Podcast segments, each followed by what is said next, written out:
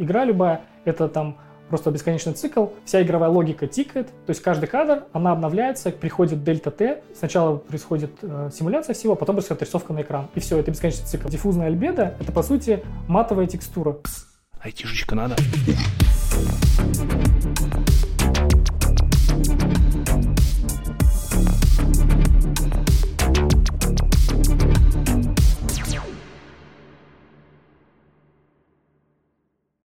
Всем привет!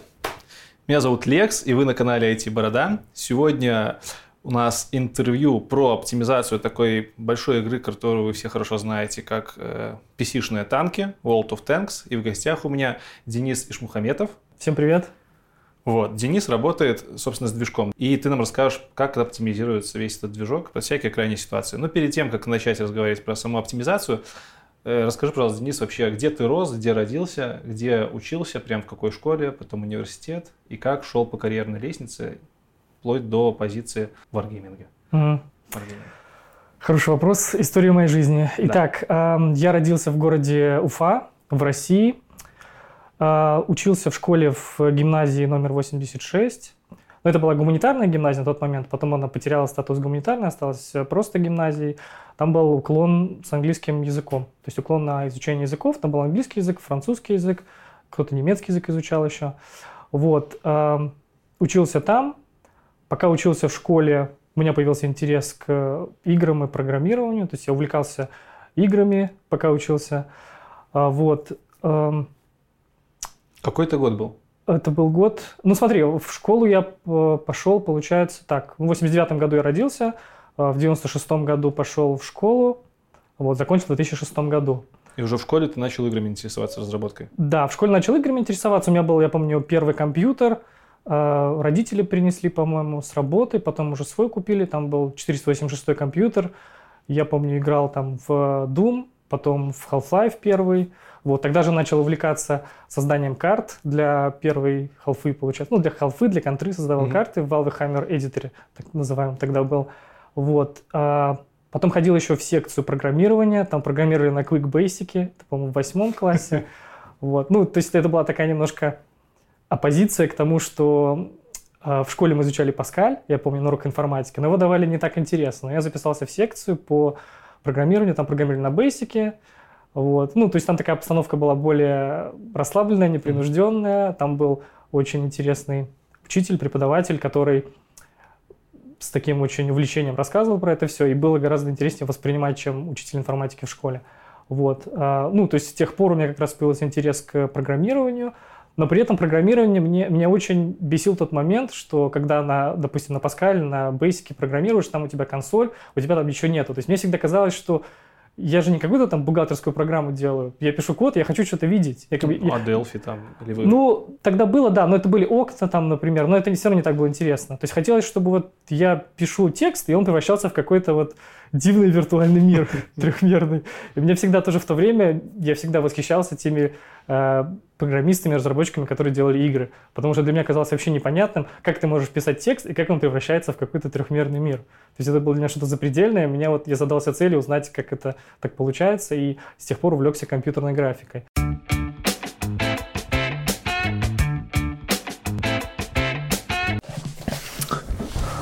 Всем привет!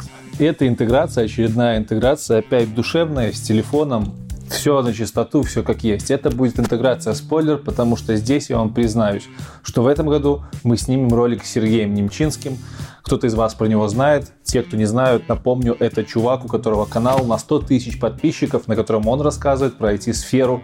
У Сереги 20 лет опыта разработки программного обеспечения. Он читает курсы по Граспу, по паттернам проектирования. Он делится мнением о языках программирования, он делится мнением о технологиях управления. Все это на канале, все это доступным языком. Поэтому прямо сейчас в описании возьмите, откройте ссылочку на канал Сереги в отдельной вкладке обязательно проштудируйте его. После просмотра этого ролика будет очень полезно. Я прям вот на 100% уверен. Давно знаю Серегу, классный контент делает. Серега, привет. Кроме этого, у Сереги, в принципе, наверное, с момента основания канала, хотя тут я могу ошибаться, есть школа, которая называется Fox Minded. И в этой школе Серега вместе с преподавателями обучает вас, либо тех, кто запишется на курсы, премудростям IT. Курсы Fox Minded проходят по менторской программе, то есть за вами закрепляется конкретный человек, который сопровождает вас на всем пути обучения. И задача ментора не в том, чтобы разжевать и заплюнуть вас знания, а в том, чтобы указывать правильное направление, чтобы вы по максимуму выполняли задания сами. Курсы эти проходят онлайн, вы платите за время обучения. Соответственно, чем быстрее и качественнее вы учитесь, тем меньше вы заплатите в итоге за обучение. И на курсах Fox Minded, благодаря тому, что Серега был глубоко погружен в сферу IT в свое время и сейчас остается погруженным, вы будете работать в условиях максимально приближенных к рабочим. А это значит, что придя на работу, вас не нужно будет много-много часов обучать процессам и всяческим премудростям работы в команде, это все уже у вас будет заложено, и вы будете конкурентно выделяться на фоне остальных джуниор-специалистов. Ну и, конечно же, это школа, которую основал Сергей Немчинский, человек публичный, у которого 100 тысяч, блин, подписчиков. А это значит, что если вам что-то не понравится, если вы увидите, что где-то кто-то юлит, то вы всегда можете прийти к Сереге в комментарии по любым контактам и сказать, Серега, какого хуя но я практически уверен, что до этого не дойдет, потому что Сергея я знаю достаточно давно, уже более чем полтора года мы общаемся. И могу сказать, что он дорожит своим именем, он дорожит своим именем канала, именем своей школы, и поэтому такие ситуации минимально бывают, если происходят, то всегда фидбэк ваш будет обрабатываться. Вот. По поводу менторов, у меня там даже мой кореш работает, Вано, здорово тебе, из видоса вдруг смотришь. И что-то есть даже я когда-то чуть не попал к Сереге ментором в школу, но у меня работа и канал как бы не дали времени, чтобы еще и ментором подрабатывать. Поэтому ссылка в описании на школу Fox Minded, ее тоже открывайте в отдельной вкладке и после просмотра видоса обязательно проштудируйте. И если вдруг вы решите записаться на какой-либо курс, Android, разработка Java, Python, знаю, Salesforce, Automation QA, UX, на любой курс, если вы захотите записаться, обязательно используйте промокод IT-борода. Он вам даст 10% скидочки, что достаточно приятно. На этом у меня сегодня все с интеграцией. Продолжаем смотреть выпуск про графическую инженерию.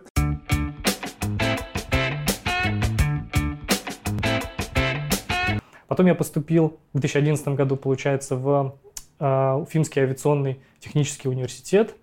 Он называется он авиационный, потому что в Уфе есть там а, предприятие, которое делает а, двигатели для истребителей реактивные. Поэтому там, ну, это университет был, не институт, поэтому там было много факультетов. Факультет там был авиационного приборостроения, допустим, то есть там делали всякие приборы, электронику для истребителей. Вот. Но также там был факультет информатики, робототехники. И я туда поступил, там тоже было много специальностей, поступил на математическое обеспечение, администрирование информационных систем. Ты уже осознанно шел на айтишную специальность? Да, я осознанно шел, и я специально выбирал, когда я помню, пришел, ну вот, как мне кажется, очень важно в жизни правильно выбрать специальность э, в институте, в университете, потому что после этого ты либо зря потратишь эти 5 лет, или там 4, 5, 6 лет, сколько там, в зависимости от того, на какой э, там ты учишься, в каком университете, там, медицинский или там технический какой-то, вот, поэтому я осознанно к этому подходил, и искал именно ту специальность, где была компьютерная графика. И вот я специально ходил, пришел на факультет, когда там, ну, был абитуриентом еще, выбирал специальность, я вот подошел там к преподавателям, ходил еще на подготовительные курсы, и там спросил, вот что мне выбрать? Я хочу компьютерную графику программировать.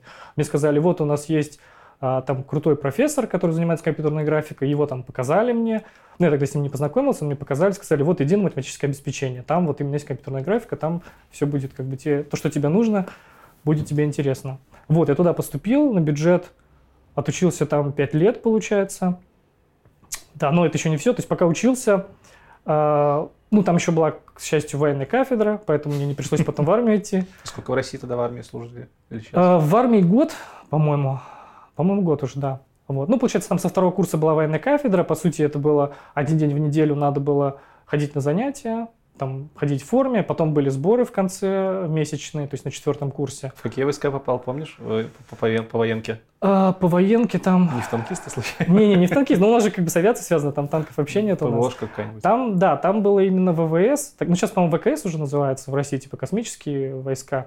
А тогда были ВВС, вот. Но там, по правде, не так интересно было, как хотелось бы. То есть там было, именно военная специальность я точно не помню, но там было что-то про обслуживание самолетов и вертолетов. Uh-huh. Вот. То есть обслуживание это именно, вот он там самолет, вертолет приземлился, нужно его там заправить там кислородом, азотом, там топливом, еще там вот эти изучали все машины, которые бывают, там куча всякой техники, которая нужна для обслуживания вот э, авиации на земле, собственно.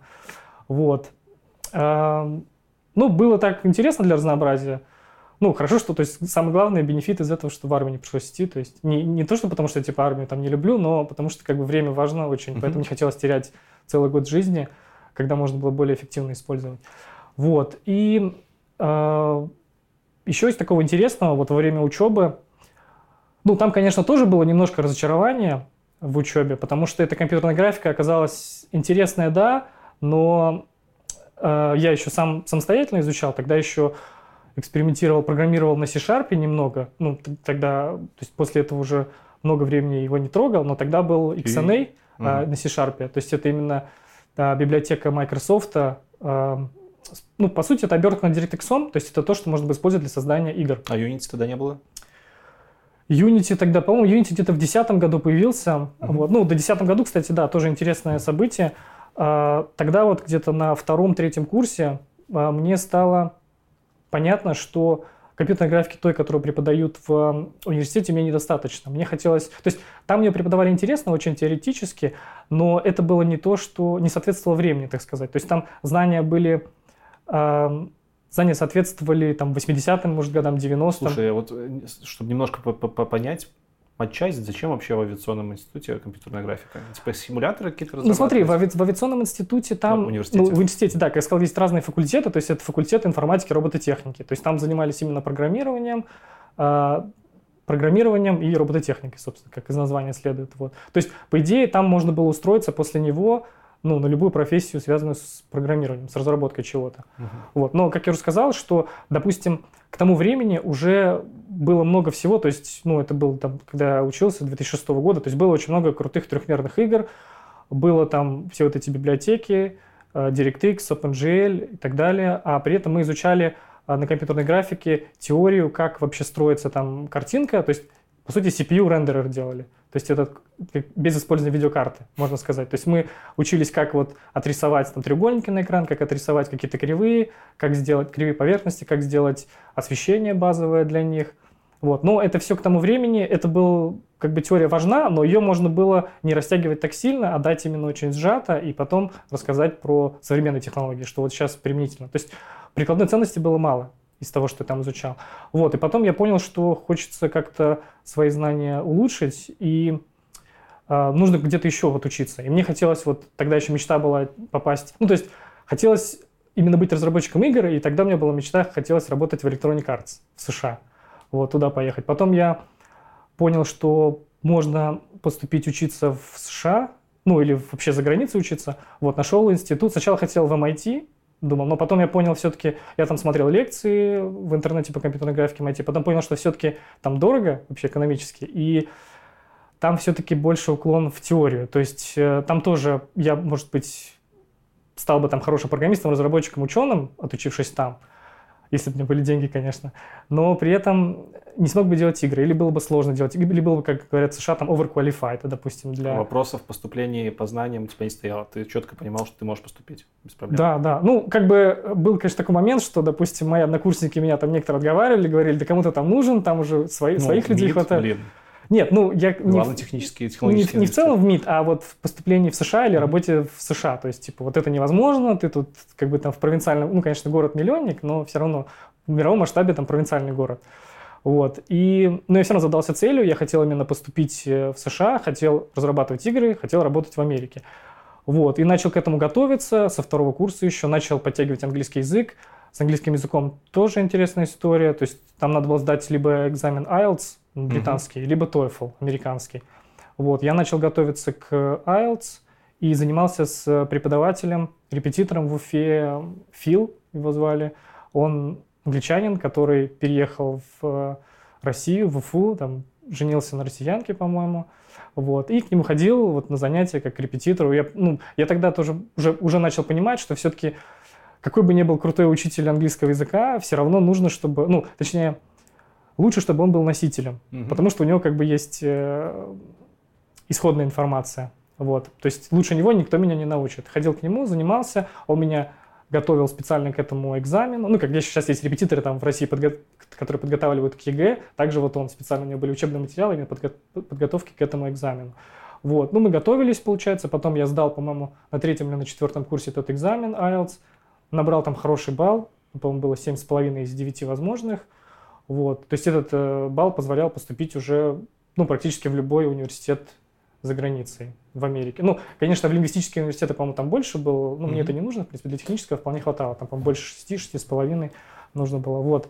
Потом посмотрел, ну, поискал еще вот эти университеты, вот после того, как МИД, я понял, что не мое, а, я нашел, точнее, я потом еще понимал, что мне нужно что-то делать еще помимо учебы дополнительно, чтобы попасть в США. То есть, если я просто отучусь, выполню там учебную программу вот эту, у меня будет диплом, это мне ничего не даст. То есть, меня это никак не выделит среди остальных э, э, людей, остальных выпускников университета. Вот, поэтому... А у них разве это так не происходит? Ты отучился и пошел на работу сразу?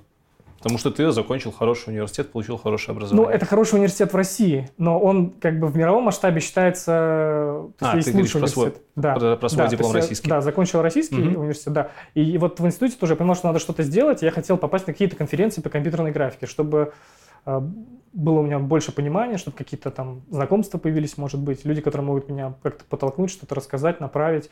Вот. И я нашел такую конференцию, SIGGRAPH называется, это есть такая ассоциация ACM, это Association for Computing, Machinery. И у них есть разные типа подгруппы. Вот одна из них SIGGRAPH, это Special Interest Group Graphics расшифровывается. И вот у них проходят ежегодные конференции. Они в разных городах проходят, эм, ну, чаще в Лос-Анджелесе, то есть это Лос-Анджелес, Ванкувер, вот такие города. Там, по в Новом Орлеане было давно еще.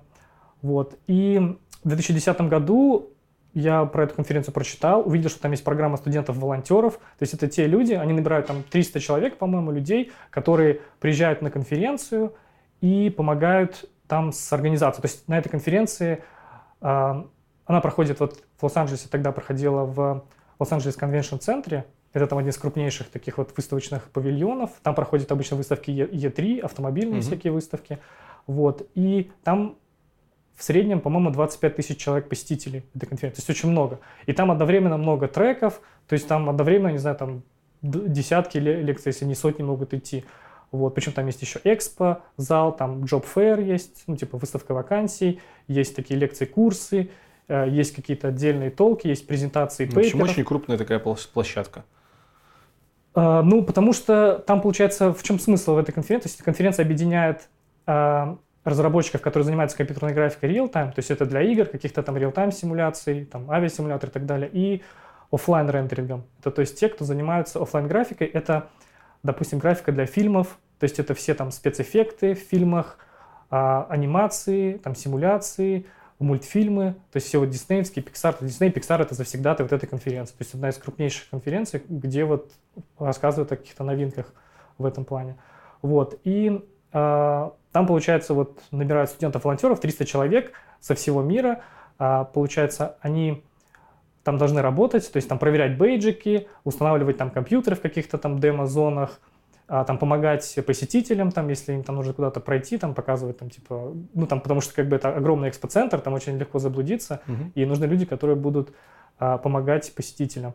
Вот. И там, получается, такие условия были, что нужно было написать там сколько-то, по-моему, три или пять по-моему, три сочинения там на разные темы. А, ну, по сути, там общий посыл такой, что вопрос, почему мы должны взять именно тебя. И там, я точно не помню уже, какие были вопросы, но там на три сочинения было разделено. Что-то было про вопрос про э, diversity, то есть, типа, насколько вы вообще хорошо ладите с людьми разных э, рас, разных национальностей и так далее. То есть, один, одно сочинение было чисто этому посвящено, два других я уже не помню. Вот, и... Почему так серьезно? Типа, вам же, вас же зовут просто бейджики проверять. Да-да-да, но смотри, фишка-то в том, что они э, взамен дают тебе пас на всю конференцию. То есть ты, конференция идет неделю. Ты за это время должен отработать там сколько-то часов, я уже не помню, там что-то типа 15 часов, по-моему. А в свободное время ты можешь посещать все лекции, как, то есть тебе дают полноценный пас. А mm-hmm. пас стоит, тогда стоил тысячу долларов. То есть ну, там разные тоже есть уровни доступа, то есть есть там только для Expo, по-моему, там что-то там 300-400 долларов, но Full Pass он стоил 1200. По-моему, сейчас он все, с каждым годом дороже и дороже становится. Вот, но тогда, получается, по сути, это возможность приехать в Лос-Анджелес, поучаствовать на конференции, пообщаться с э, людьми, и плюс тебе как бы 1200 долларов платят, ну, в виде пропуска на конференцию. Вот. Ну и плюс там еще дополнительный как бы эксклюзивный контент есть для студентов, волонтеров, то есть какие-то тоже специальные лекции от приглашенных э, экспертов индустрии, которые там рассказывают, допустим, как э, нужно свое резюме правильно составлять, Мгм. там смотрят твое резюме, говорят, что у тебя не так, что нужно еще подтянуть. Вот. Из того, что мне очень сильно запомнилось, я помню, тогда было общение с э, разработчиком.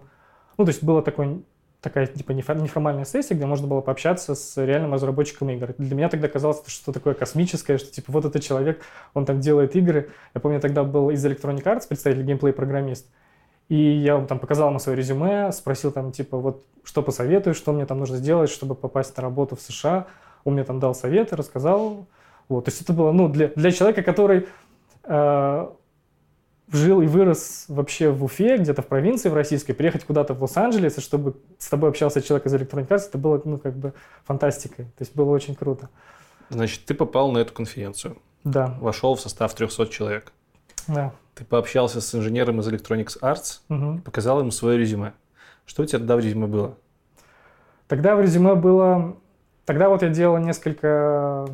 То есть, как я уже сказал, компьютерная графика в институте преподавалась ну, хорошо, но недостаточно. Я поэтому делал свои демки. Вот на XNA я делал, там, помню, э, рендеринг э, ландшафта, воды. Ну, то есть такую простую технодемку делал. И вот это я включал в резюме. Потом я делал еще на XNA там Tetris простой, э, трехмерный. Вот. Потом еще пробовал, ну, в XNA тоже была фишка в том, что можно запускать на разных платформах. Тогда поддерживался Xbox 360. И я помню, что у меня запустилась игра на ПК, а потом я, у меня еще был дома Xbox, я к нему подключил, там скомпилировался под Xbox, там запустилось. Я тоже там, для меня это было таким достижением, что типа, о, очень круто, можно на Xbox тоже делать игры.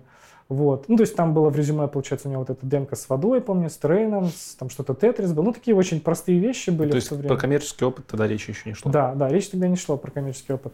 Вот, ну он сказал, типа, вот, чувак, да, там, типа, норм, но надо, типа, делать больше демок. Сказал, типа, вот, там, сделай, там, демки, там, вот сейчас, там, Deferred Shading, крутая, там, технология, вот, типа, попробуй вот это сделать, просто побольше набери, там, демок, вот, и все, там, типа, будет хорошо.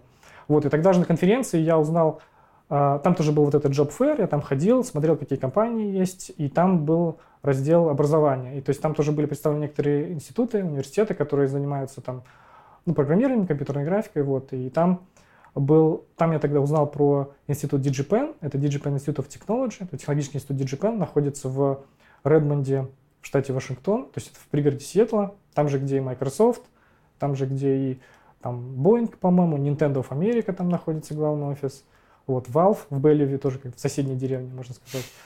Вот, и в общем, я помню, тогда мне сказали, ну, и тогда, типа, вот смотрел MIT, потом сказали, типа, зачем тебе MIT, вот иди к нам, у нас все круто, у нас ты будешь игры делать. Ну, этот институт, он, получается, частный, он маленький, там тысяча человек училось, но он аккредитованный, то есть там они делали, получается, у них есть программа для инженеров, это бакалаврская, и программа мастерская, то есть магистерская по-русски. Мгм.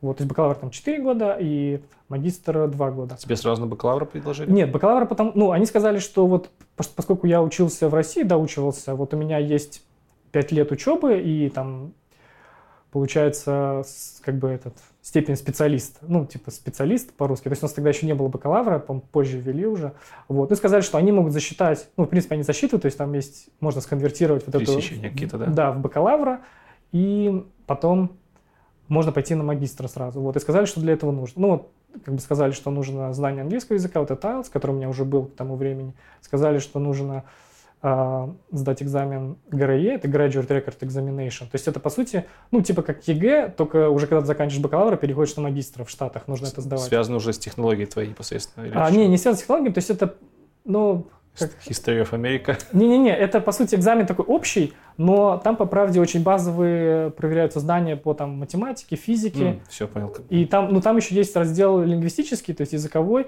но он там очень жесткий, конечно, к нему готов. То есть там по сути, ну там надо было зубрить. Вот, то есть это экзамен. для- Жестче, чем и IELTS? Да, потому что в IELTS там, ну в IELTS что там? Там нужно поговорить, э, там написать какое-то сочинение, что-то там сделать, а там вопросы говорят такие, то есть по идее этот IELTS экзамен рассчитанный на иностранцев, которые Мгм. хотят э, сдать, ну которые хотят поступить в англоговорящий, получается, институт или университет. А там, получается, ГРЭ это экзамен для американцев, то есть это американцы заканчивают бакалавра и поступают в магистра, это то есть для них. Мгм. То есть это для native спикеров, по сути. И там вопросы, там есть языковая часть, там вопросы такие были, а, там, скажите синоним к этому, ну, напишите синоним или антоним к этому слову. В общем, там слова такие были, там было 300 слов, которые надо было выучить. Это слова, которые я никогда в жизни не слышал вообще. То есть там они начинались на букву А, и там начинались слова типа А, что там было? Типа abdicate, первое слово, по-моему, там что-то abate, abdicate, effigy, там какие-то такие, то есть слова, которые вообще, вообще никогда не слышал. Там было 300 слов э, типа топовых, типа топ-300, а вообще было всего использовано 3000 слов. То есть надо было 300 слов я выучил, потом 3000 как-то там с горем пополам выучил. Ну, в общем, у меня за лингвистическую часть было очень мало баллов, я помню, но их хватило все-таки. Ну и там еще были такие тоже надо было находить, были какие-то сочинения на английском языке, в которых нужно было находить логические ошибки. Угу. То есть там так называемый logical fallacies. Вот. Это когда там какие-то есть выражения, которые одно не должно следовать из другого. То есть, например, там было написано, эм, ну, по-английски было, вот если по-русски перевести, то есть было написано, как можно верить этому депутату, если он даже не честен со своей женой. Вот. То есть, как можно ему доверять. И это было неправильно логически, то есть э, неправильно логическая цепочка, потому что она называлась там ad hominem, то есть это по сути, ну это латинское выражение, это называется, что как там, переход на личности, ну, что-то типа того по- Мгм. по-русски. То есть, получается, нельзя связывать профессиональную деятельность с личной. То есть, то, что лично он делает, это одно, а профессионально это другое. Поэтому вот это неверная цепочка. Сколько у тебя времени ушло, чтобы подготовиться к этому экзамену? Ой, я не помню уже, если честно, но я так взялся на него нормально. Тоже к тому же репетитору пошел, и мы там занимались по лингвистической части. То есть ты вернулся время. в Уфу после конференции и стал готовиться целенаправленно к А, поступлению? Да, но конференция это была, по сути, вот неделю, то есть это Мгм. надо было... Она была еще летом, она проходит там в июле, в августе. Ну, то есть, как бы учебы не было в это время. Я поехал, вернулся, и вот это было после четвертого курса, то есть мне нужно было еще пятый курс доучиться.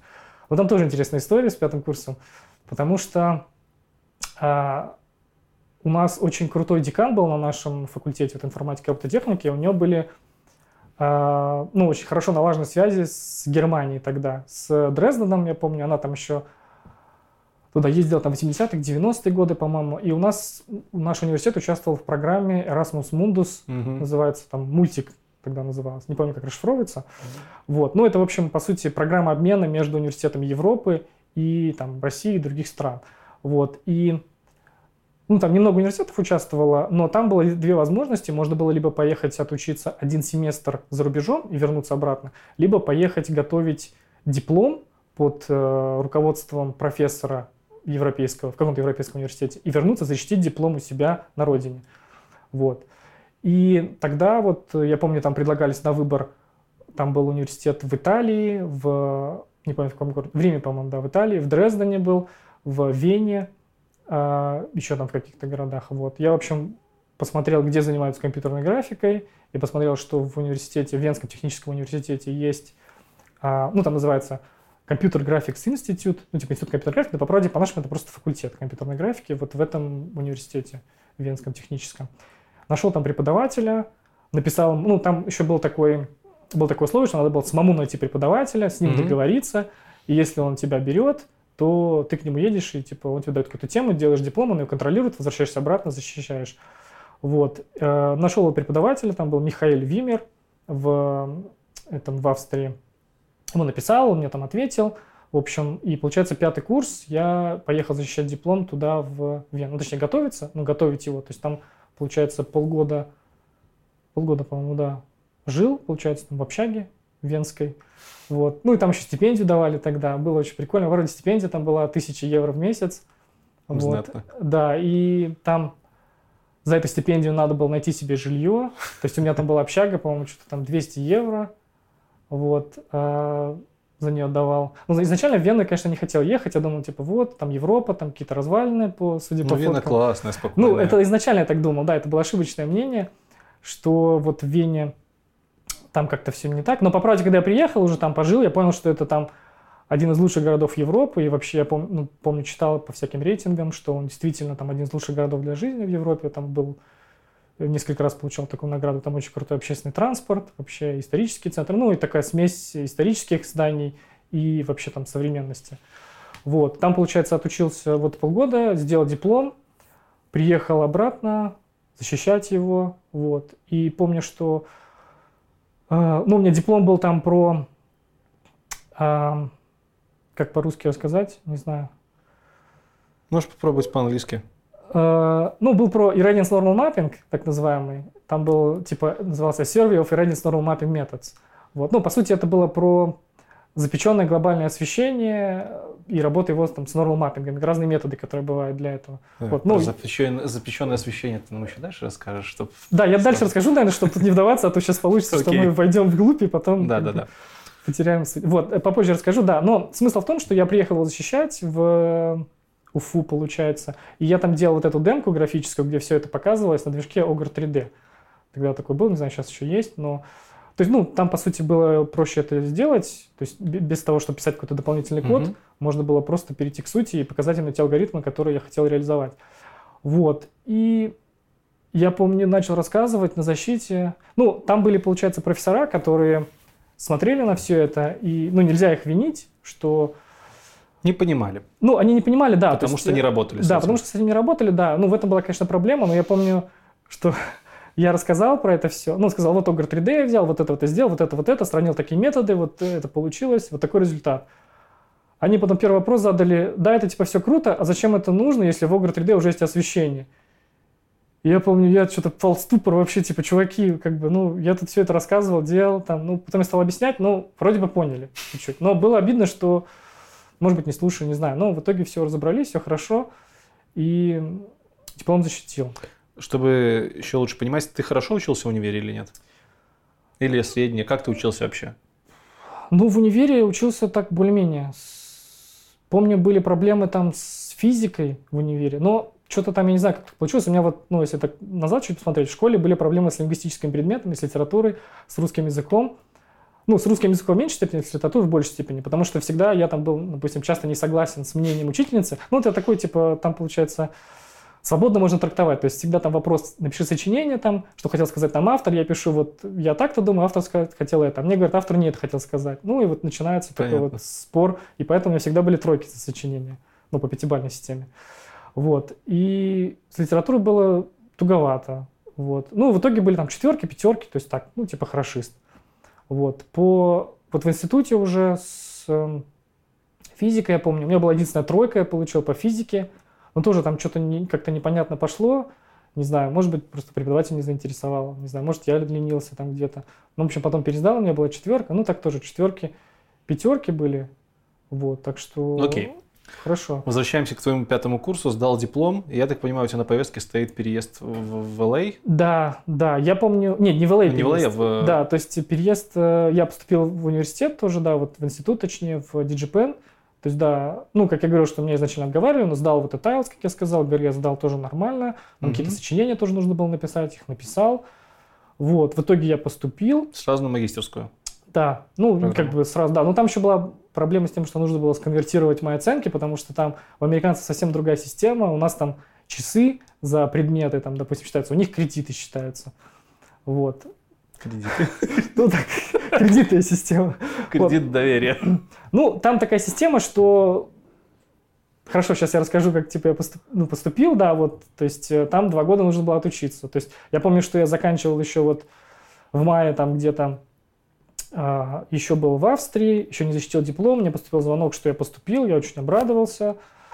Вот. э, Еще сказали, что там еще, в общем, в Штатах такая система, что вообще обучение все платное, но там нет такого понятия, как стипендия в России или там в постсоветских странах, что тебе там просто платят какую-то маленькую сумму. Там стипендия – это именно оплата за обучение. То есть тебе просто покрывают оплату за обучение. Обучение там было дорогое, и там было очень много разных, ну, они как называются, гранты или стипендии, можно было их выиграть. И там они были разного уровня. То есть был, например, грант или стипендия уни- уровня университета, там стипендия штата, стипендия там федеральная, вот, и там на них можно было подать как бы заявку и э, получить их. Ну, они там в разной степени возмещали тебе затраты на обучение.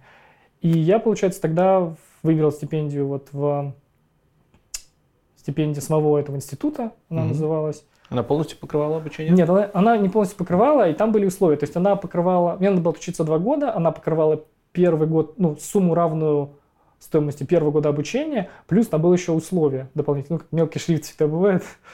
Надо всегда читать мелкий шрифт. Вот. Было условие такое, что вообще, чтобы закончить учебу, там нужно было... Здесь два варианта окончания. То есть, либо ты делаешь э, игровой проект, а, его просто показываешь, тебя принимают, все хорошо, игра там работает, и ты выпускаешь. Это простой способ. А второй способ, ну, то есть большинство делает именно так. А второй способ – это написать дипломную работу, то есть или мастер тезис называется, то есть тезис. а, дипломную работу и вместо игры, там два семестра, по-моему, один или два семестра надо было писать. И условие обязательно было, что при получении стипендии вот этой, которая оплачивает мне один год обучения, я должен был написать вот эту дипломную работу. А дипломная работа связана с научной деятельностью как-то? Или чем она отличается от игры? Почему нельзя сделать игру и написать по ней а, Потому работу? что дипломная работа предусматривает, что ты должен что-то новое придумать. Игру Окей. ты можешь просто смешать что-то, что есть, и придумать какой-то геймплей. А тут именно технический. То есть в данном случае у меня была работа там тоже по графике. Я там э, рассматривал разные методы там освещения, ну, если так вообще просто грубо, и там какое, какое улучшение предлагал. Сразу вот. у меня две ремарочки. Первое, в Америке все образование платное, нужно понимать, и достаточно недешевое. Ну, да. высшее образование, оно да. зачастую все платное. Американцы, собственно, поэтому в кредитах и живут часто. Ну, есть такой, да. У меня вопрос на этой почве возникает. Ты получаешь грант на первый год, угу. соответственно, за второй год тебе нужу платить. Да. Был ли ты готов к этому? И вообще, зачем ты в Америку решил поступать? Просто за знаниями? Либо ты все-таки вот захотел, все, все еще держал в голове вот в Electronic Arts? Или ну, я еще хотел в Electronic Arts, да. Я вот как после 2010 года у меня возникла мечта, вот я посмотрел Помню, еще в 2010 году, когда приехал на эту конференцию Сиграф, увидел mm-hmm. Лос-Анджелес, прям было такое ощущение, что попал в кино, потому что вот эта вся реальность, она ассоциировалась с фильмом. Там вот эти желтые там машины такси Toyota Crown Victoria, там полиция, вот эти вот всякие пожарные машины, вот это все как там. Ну, то есть для меня это была другая реальность. И я, у меня появилась мечта, а, хочу жить вот в Штатах, хочу иметь там домик на берегу, там, Окей. океана. Второй да, год обучения. Тебя не конфьюзило то, что дофига бабок нужно? А, ну смотри, во-первых, там нужно было дофига бабок, чтобы жить вообще там, потому что и нужно жить. было... Да, то есть как бы стипендия покрывала затраты на обучение, но нужно было снимать квартиру где-то. Ну, там у них не было общаги как таковой, угу. но было много квартирных комплексов рядом, в котором можно было снимать квартиру. Ну, родители взяли кредит тогда. Да, родители взяли Респект. кредит на обучение, там, помню, в Сбербанке где-то или еще. Вот, и да, я там экономил жестко, ну, и искал возможности подработать. Ну, я помню, мы снимали квартиру вчетвером, то есть там был я, там был русскоговорящий парень из Литвы, мой, ну, друг впоследствии. Мы с ним жили в одной комнате, а другая комната у нас в квартире, там были, жили два индуса. Вот. Ну, они как бы... Ничего плохого не хочу сказать, эти mm. просто американцы были, но индусы, да. Ну, там было у них, я помню, специально еще в институте приложение или там какой-то веб-сервис, в котором можно было найти себе там соседей, румейтов. Прикольно. Вот мы там искали, вот и нашли. Ну, в итоге получилось недорого, по-моему. То есть получилось что-то, э, я помню, около 300 баксов. То есть вся квартира, вот это там two-bedroom квартира, там, то есть ну, по-русски это трехкомнатная, по сути, потому что есть гостиная, две спальни. Вот, и там 1200 всего стоило, то есть, ну, где-то по 300, получается, скидывать. Вообще ну, коммуналка, да. Ну, то есть, как бы выжить можно. Вот помню, еще там первое время спал там вообще на матрасике, там ничего не было, никакой мебели, потому что в Америке квартира без мебели сдается. Вот. И, в общем, да, получается, за второй год надо было как-то, ну, как бы родители не хотелось сильно напрягать, хотелось как-то подзаработать и хотелось э, оплатить хотя бы там большую часть. Вот. Ну, и там еще такое условие Сколько было... обучение стоило, если не секрет? Ух, обучение стоило... Сейчас вот я не вспомню. По-моему, э, 9 тысяч в год по-моему, было. Или за семестр, я уже не помню. Ну, короче, что-то, по-моему, 18 тысяч всего обучения стоило. То есть 9 тысяч у меня стипендия mm-hmm. покрыла, по-моему. Вот надо было еще там 9 тысяч найти, okay. грубо говоря. Вот. Ну, это еще было очень по-божески, потому очень что тот же MIT, да. там, по-моему, что-то около 50 тысяч. Mm-hmm. Ну, смотри, вот вообще, что меня поразило в первую очередь, это то, что в Америке можно выбирать, э, какие ты хочешь, ну, то есть, какие предметы ты будешь изучать. То есть, список предметов, но базовые же все равно какие-то должны там, быть, да? Смотри, там такая фишка, что чтобы окончить, у тебя должно быть несколько базовых предметов, но их очень мало. И там было большой, большой список предметов, из которых ты выбираешь, где ты, ну, то есть, что ты будешь изучать. И, то есть, получается, там два года было, то есть, четыре семестра, и если в первом семестре было два обязательных, один на выбор, то чем ближе к, к окончанию учебы, тем больше предметов ты мог сам выбрать. То есть в последний семестр, грубо, грубо говоря, ну, почти все ты сам предметы выбирал. Вот. И там еще были специализации. То есть, получается, тебе нужно, чтобы закончить, не только какие-то обязательные предметы пройти, но и собрать какой-то, типа, там, комбо предметов со специализацией. То есть, допустим, там специализации были, насколько я помню, это нетворк. То есть, вообще это была, а, э, получается, магистрская степень в computer science е. Угу. Вот. То есть это общее получается, но с уклоном на разработку игр, потому что университет специализировался, то есть институт на разработке игр. И там были специализации, это физика, графика, networking, по-моему, image processing еще то, был. То есть у тебя должен быть major, это вот computer science, так понимаю, и какая-то специализация. Да, да, то есть я должен собрать вот э, обязательные предметы, вообще, чтобы для получения computer science а там три mm-hmm. предмета, два или три предмета для того, чтобы получить вот эту типа специализацию, и все остальные я уже выбирал. Вот. И само количество предметов, там было, вот эти кредиты как раз для чего были нужны, там было... Что за кредит вообще? Кредит это такая, в общем, смотри, по сути, это э, у предмета есть стоимость она стоимость выражается, то есть вот, допустим, предмет, он стоил 3 кредита. За семестр... это было... просто абстрактная какая-то Это, фигня. короче, абстракция такая специальная. Смотри, она одновременно выражает и денежную стоимость этого предмета, и его общий вклад в то... Э, короче, смотри, чтобы закончить, тебе нужно брать, ну, там, мне нужно было набрать 36 кредитов. За два года. Да, за два года. А, то есть это значит, что за семестр, 4 семестра, нужно было набирать 9 кредитов. Не меньше, правильно? Больше можно? Да, не меньше, по-моему, больше можно, да. И там, допустим, все предметы в первом семестре, у меня было три предмета, они все стоили по три кредита. Это, то есть это три кредита общего вклада и их финальную сумму для окончания, и три кредита выражалось также в денежном э, отношении, то есть в стоимости их. То есть там оплата была по кредитной. А там что кредит значит 700 долларов, по-моему. То есть от набора курсов у тебя разнится стоимость обучения? А, ну, стоимость обучения будет...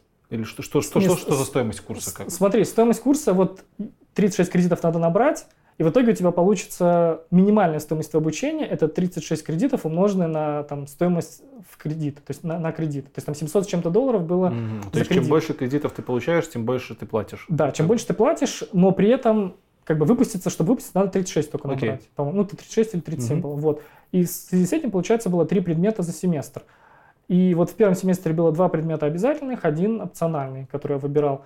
И меня то, что поразило вообще в начале, это то, что предметов мало.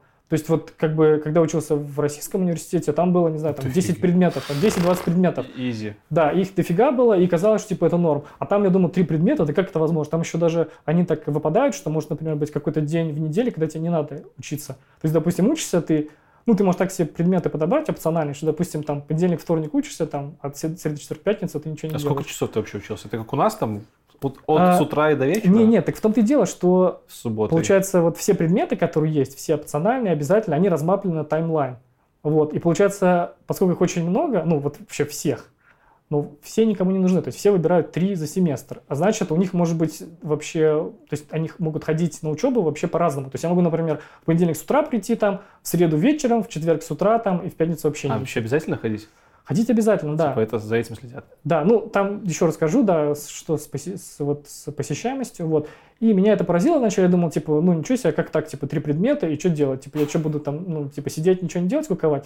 Но, как бы, я был очень сильно неправ, потому что оказалось, что там дают, э, ну, не, не сколько много домашнего задания, сколько э, там, например, были вот эти проекты игровые, которые надо было делать. По сути, они съедали все время. Я помню, что я сидел, программировал. То есть, по сути, вот эти предметы и лекции, это были просто перерывы между программированием. Это как сейчас вот, например, в офисе при работе, это митинги. То есть я просто сижу, работаю там 8-12 часов и иду периодически на митинги, то есть на лекции, там что-то послушать. То есть высокая интенсивность практически. Да, очень высокая интенсивность. Практическая. Да, и в этом как раз таки и плюс был этого института, что в итоге по, по выходу ну, там еще были из обязательных предметов интересных. Это нужно было сначала сделать игру за семестр в команде. То есть тогда у нас было три человека, мы делали игру, а потом вторую игру надо было делать за два семестра. То есть там курс был разделен на две части, два семестра, и там уже нужно было делать игру не только, с, не только инженеры должны объединяться, но и геймдизайнеры и художники. То есть mm-hmm. там в этом же институте были специальности по геймдизайну, там по аудиодизайну, по там какому-то там инжинирингу, там робототехнике тоже, по-моему. Вот, то есть по, там художественные были, потом еще ввели по-моему, когда вот после первого года обучения ввели у них тоже магистрскую степень по, как она называлась, ну, в общем, артовая, то есть для художников. То есть художники могли тоже, там, мастеров Fine Arts, по-моему, называлось как-то так. Вот. И вот первую игру мы делали, ну, вообще изначально, вот когда поступил в институт, то есть там первые три курса у меня были, я помню, там был Object Oriented Programming, э, первый курс, ну, один из первых курсов.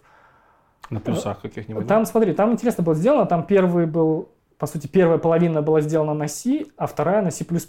Это сделано было специально, чтобы вот, ну, вообще, как бы, поскольку там были бакалавры уже, то есть они уже должны были знать, но все равно там давали в любом случае этот предмет, чтобы там освежить знания, чтобы их там немножко упорядочить в головах э, студентов. И там интересно было сделано, что, во-первых, изначально давалось все на C, так что ты не мог использовать какие-то там высокоуровневые конструкции, и ты вообще все базово изучал. Ну, объектно-ориентированное программирование на C, это звучит Нет, оно называлось объектно-ориентированное программирование, но там было вот половина курса на C, а потом уже, типа, ты C++ изучал. Так, mm-hmm. чтобы э, по порядку все это было. Вот второй предмет был в первом семестре, я помню, это был... Эм, не помню, как он назывался, но что-то типа Fundamentals of Game Design, короче, основы геймдизайна, по-моему. И там нужно было сделать игру, но забавно было, что как бы, получается, по, по бумагам мы типа изучали параллельно C и C++, а при этом делали игру. Но игра делалась тоже на, по-моему, я не помню, то ли там было ограничение, что только можно было C, сабсет использовать, то ли C++, я вот уже не помню. Но первая игра была сделана на, там надо было делать платформер, ну, по сути, типа Марио, то есть там, где 2D игра, там какой-то человечек прыгает, и ее надо было делать на, там у них был свой фреймворк, в котором уже было многое готово, то есть нужно было только именно код, именно игровую логику программировать. Вот. И я помню, ну там было тоже много заданий, то есть ну, практически заданий очень много. И там первый платформер был это просто там, где там человечек прыгал, что-то делал, типа Марио, очень примитивный. Потом я помню, сделал портал 2D-шный, ну как вот, э, ты знаешь же, там портал игрушка есть, трехмерная там, от Valve. Вот. И там 2D-шный был, там тоже, ну там были прикольные челленджи, задачи, что типа нужно было когда ты влетаешь в портал, сохранить твой там вектор скорости, сохранить направление скорости, вот так, чтобы ты вне зависимости от того... физикой поработали. Да, да, где портал выставлен, то есть там он может выставлен в полу быть, потом начинаться на потолке, то есть ты там, чтобы можно было делать зацикленные какие-то переходы, то есть если портал внизу, портал вверху, ты падаешь и потом ускоряешься и вот так вот до бесконечности. Такие вот вещи. Ну и с пазлы с этим связаны какие-то простые, я помню, тоже делал. Вот. Ну и третий предмет был в первом семестре, это а, на выбор он был, получается, опциональный, и я выбрал там был предмет, который назывался «Искусственный интеллект в играх». Вот. И там его вел, я помню, Стив Рейбен, такой очень крутой чувак. Он написал, он э, автор серии книг по искусственному интеллекту для игр. Он там написал кучу книг, то есть он такой, типа, очень мощный чувак. Вот. Ну, с практическим опытом, он много рассказывал из э, своей истории, там, из своего опыта. И у него были вот одни из лучших слайдов, вообще предмет, вот у него был самый лучший предмет, который когда-либо встречал. У него на каждой лекции было там порядка, не знаю, сотни слайдов. Там были в слайды встроены какие-то еще там приколы, мемчики. То есть было интересно изучать. Все было построено на реальных э, примерах. И вот очень важная вещь, мне кажется, для любого преподавателя, ну, там, для университета, вот то, что как раз в России не хватает, это то, что когда ты начинаешь рассказывать про свой предмет в первой лекции, ты должен рассказать, зачем он вообще нужен.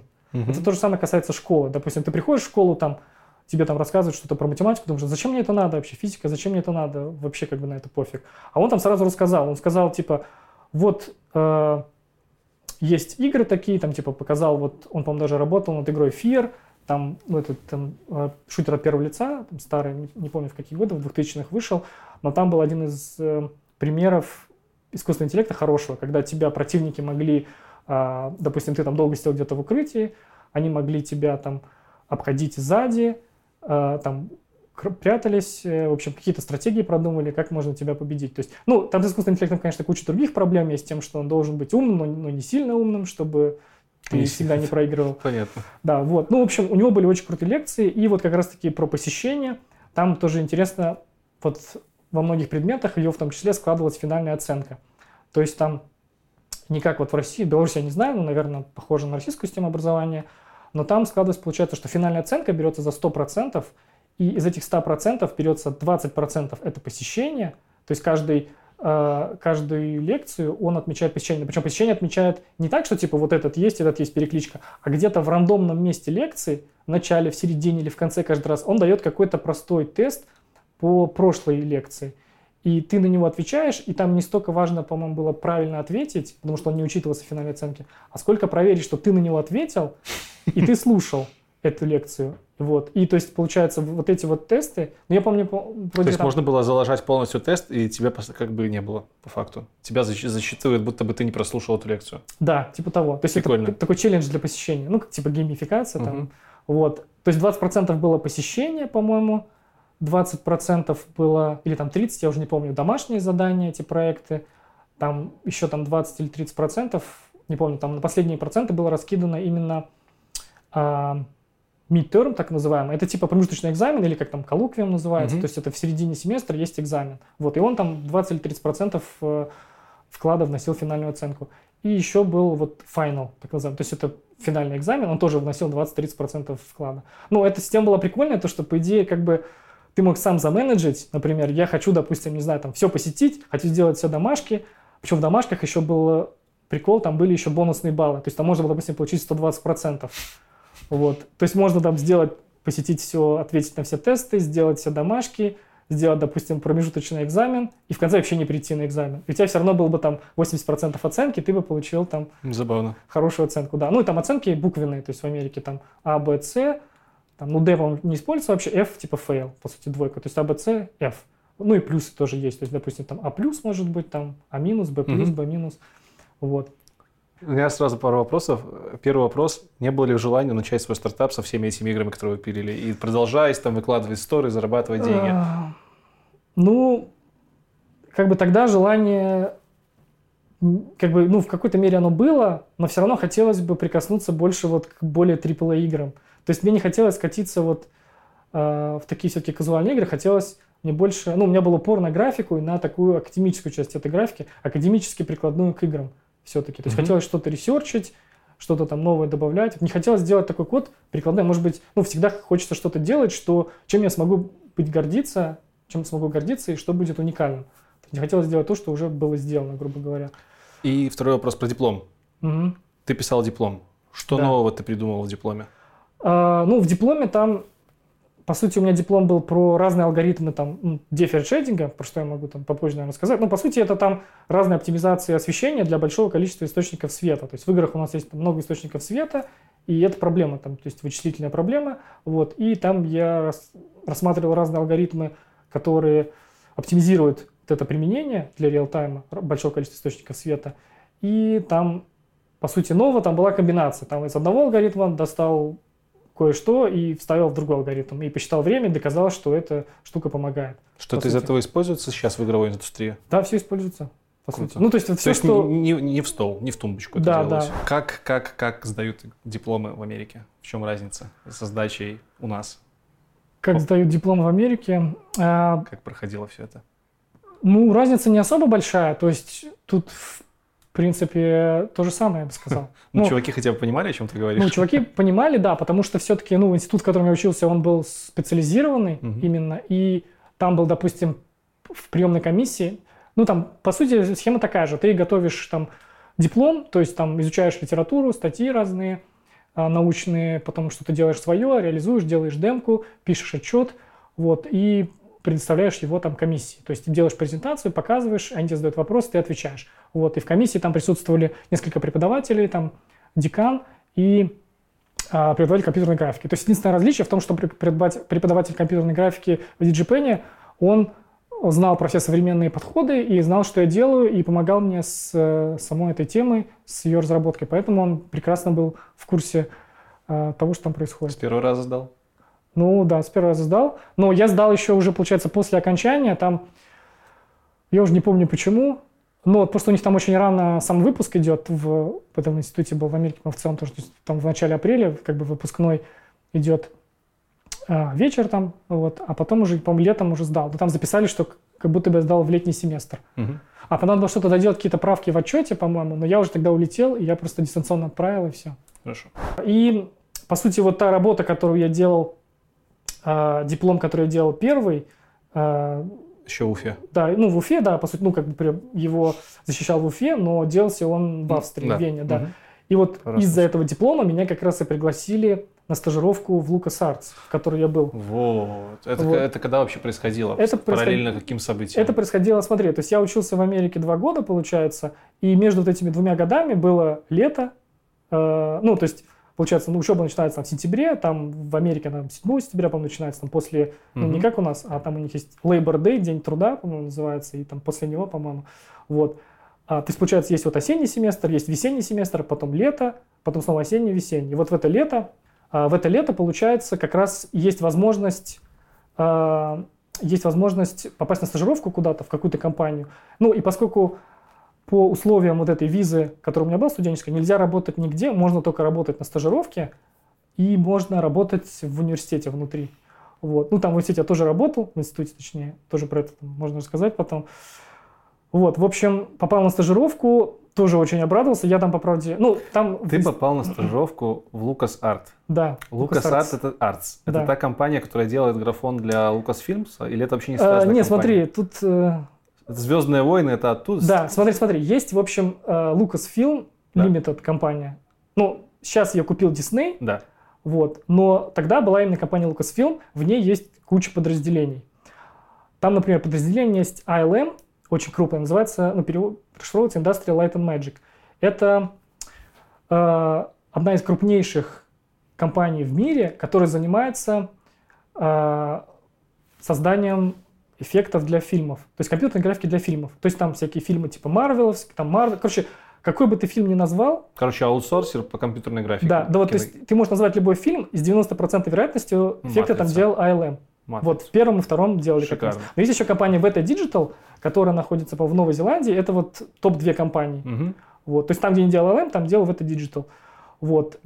Какое отношение к этому имеет LucasArts? Да, LucasArts это тоже одно из подразделений, то есть, как я уже сказал, есть подразделение там ILM, есть там Skywalker Sound, который там звуковая студия, да, интересное название, ну, не знаю, сейчас, может, уже нету, вот, есть LucasArts, угу. и там еще всякие есть. LucasArts, в общем, это подразделение Lucasfilm, которое занимается разработкой игр. Они сделали, допустим, там а, много игр в вселенной Звездных войн, как раз там, Star Wars, там Force Unleashed, там вот эта серия, там Battlefront первый, по-моему, там еще были у них квесты разные, еще в там, бородатые годы, 92-тысячные, там а, то есть они разрабатывают игры по да, вселенной? Да, Ну, не только по Звездным войнам, то есть они там делали еще квесты, там, по-моему, Secret of Monkey Island называется угу. серия, там, квесты. Ты туда попал на стажировку благодаря диплому своему из Уфы, э, который по Расмусу делал. Да, в... да, благодаря диплому, да, потому что их эта тема заинтересовала. Ну, я это понял позже, но вообще я, то есть там, получается, в институте а, очень хорошо подходит к тому, чтобы все студенты трудоустроились, угу. поэтому они там куча проводят сессий потому как заполнить резюме,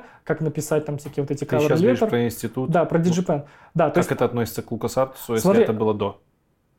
Нет, э, получается, я один год отучился в DigiPen, потом был на стажировке три месяца летом, а, все, потом все, еще понял. один год отучился. Между вот. двумя годами да. обучения в институте? Да. И когда вот, э, получается, в первом году они, получается, специально готовят студентов, чтобы они попали на стажировки, то есть mm-hmm. они очень этого хотят. И поэтому приглашают там, допустим, куча есть э, приглашенных людей, там, которые приходят из Microsoft, там из разных компаний типа Blizzard, там, помню, приходили Bungie, Valve, которые дают лекции студентам, рассказывают, как попасть в индустрию, как подготовить резюме и так далее. И там, по-моему, из LucasArts тоже приходили. Вот. И я там тоже там спамил этими резюме, там отправил где-то в компании, наверное, не помню, там 20-30 компаний. Вот, и в LucasArts мне ответили, отправили там инженеринг-тест, э, который надо было пройти за 3 часа, по-моему, тогда. То есть я отправляю, там где-то 3 часа, и тебе надо обратно выслать его. Вот, я его там прошел, потом мне позвонили, пригласили, я тоже был там как бы э, очень рад вообще и удивлен, потому что типа я куда-то там попадаю, ничего себе. Вот, ну да, и там хорошо было то, что там платили, получается, за эту стажировку. То есть там три месяца надо было жить и работать в Сан-Франциско, и там Сан-Франциско очень тяжко было с жильем, потому что там оно очень дорого. Ну, не знаю, ты, наверное, проводил интервью, узнавал ну, про это. Знаешь? Силикон Вэлли и все да, это. Да, ну очень... именно в Сан-Франциско э, там очень дорого. Вот. И, ну, как бы получилось так, что сколько мне платили, этого хватило, чтобы покрыть вот это жилье и немножко э, отложить денег на то, чтобы оплатить обучение вот за последний год. Вот. И ну, в Лукасарте было очень круто. Там вообще мне все понравилось. Там тоже можно отдельный разговор, наверное, делать про то, как там это работалось. Вот. И тогда, ну сейчас я уже могу говорить, потому что эта уже информация стала публичной, то, что там я работал над игрой Star Wars 1313. Это, в общем, такой шутер приключенческий от третьего лица, ну, это приключенческая игра, по сути, это Uncharted в космосе был Прикольно. тогда. Вот, и там нужно было играть за Боба Фета, и там вот это 1313, это был подземный уровень на планете Корусан. Там надо, вначале ты спускаешься под землю, и там какой-то подземный город, там со своими какими-то интригами, там мафиозными группами. В общем. Что ты там делал, графон? Да, то есть я делал графон. Получается, меня взяли именно как вот, э, там, должность называлась Graphics Engineer Intern, то есть это стажер, графический инженер. Вот, и тогда, получается, когда я пришел летом, а, тогда они только показали на E3 эту игру Star Wars 13.13, выпустили демку, и там нужно было, она разрабатывалась тогда на Unreal Engine 3, Тогда нужно было там доделать вот как раз то, что, в общем, я делал в, э, в дипломе, нужно было эту штуку применить. Ну, вначале там меня кинули на баги какие-то, которые там нужно было мелкие графические фиксить. Потом уже я э, улучшал вот это статическое освещение, которое там было. Угу. Вот.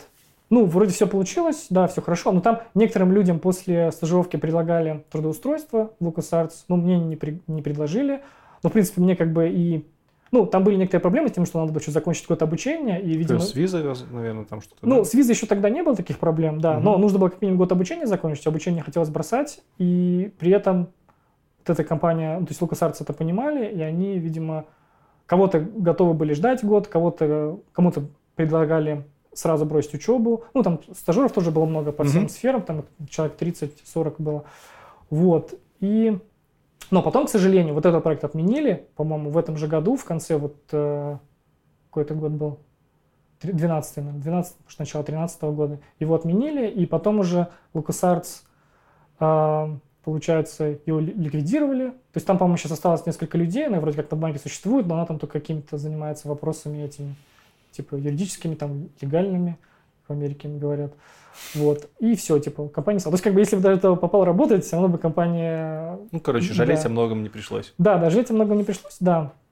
Вот. Но тогда же, вот, если как бы двигаться больше к варгеймингу, получается, тогда, э, пожив там вот в Америке два года, у меня все-таки, ну, изначально, когда я туда приезжал, мне хотелось работать в Штатах, хотелось все-таки там жить дальше. Но я пожил вот в Редмонде, я понял, что все-таки Америка это там не Нью-Йорк, Лос-Анджелес, там Сан-Франциско, а все-таки это там Редмонд, это по сути, ну такое захолустье, там у меня машины не было в то время, естественно, и там пешком надо было преодолевать огромное расстояние, там ничего не было, все было сделано для машин, и ну, мне как-то не очень понравилось. Там была всегда депрессивная погода. Ну, то есть, по сути, вот этот Редмонд, он был, не знаю, как Питер. Там леса такие, там всегда дождь идет, круглый год одна и та же погода. Там, не uh-huh. знаю, плюс 10 градусов практически круглый год.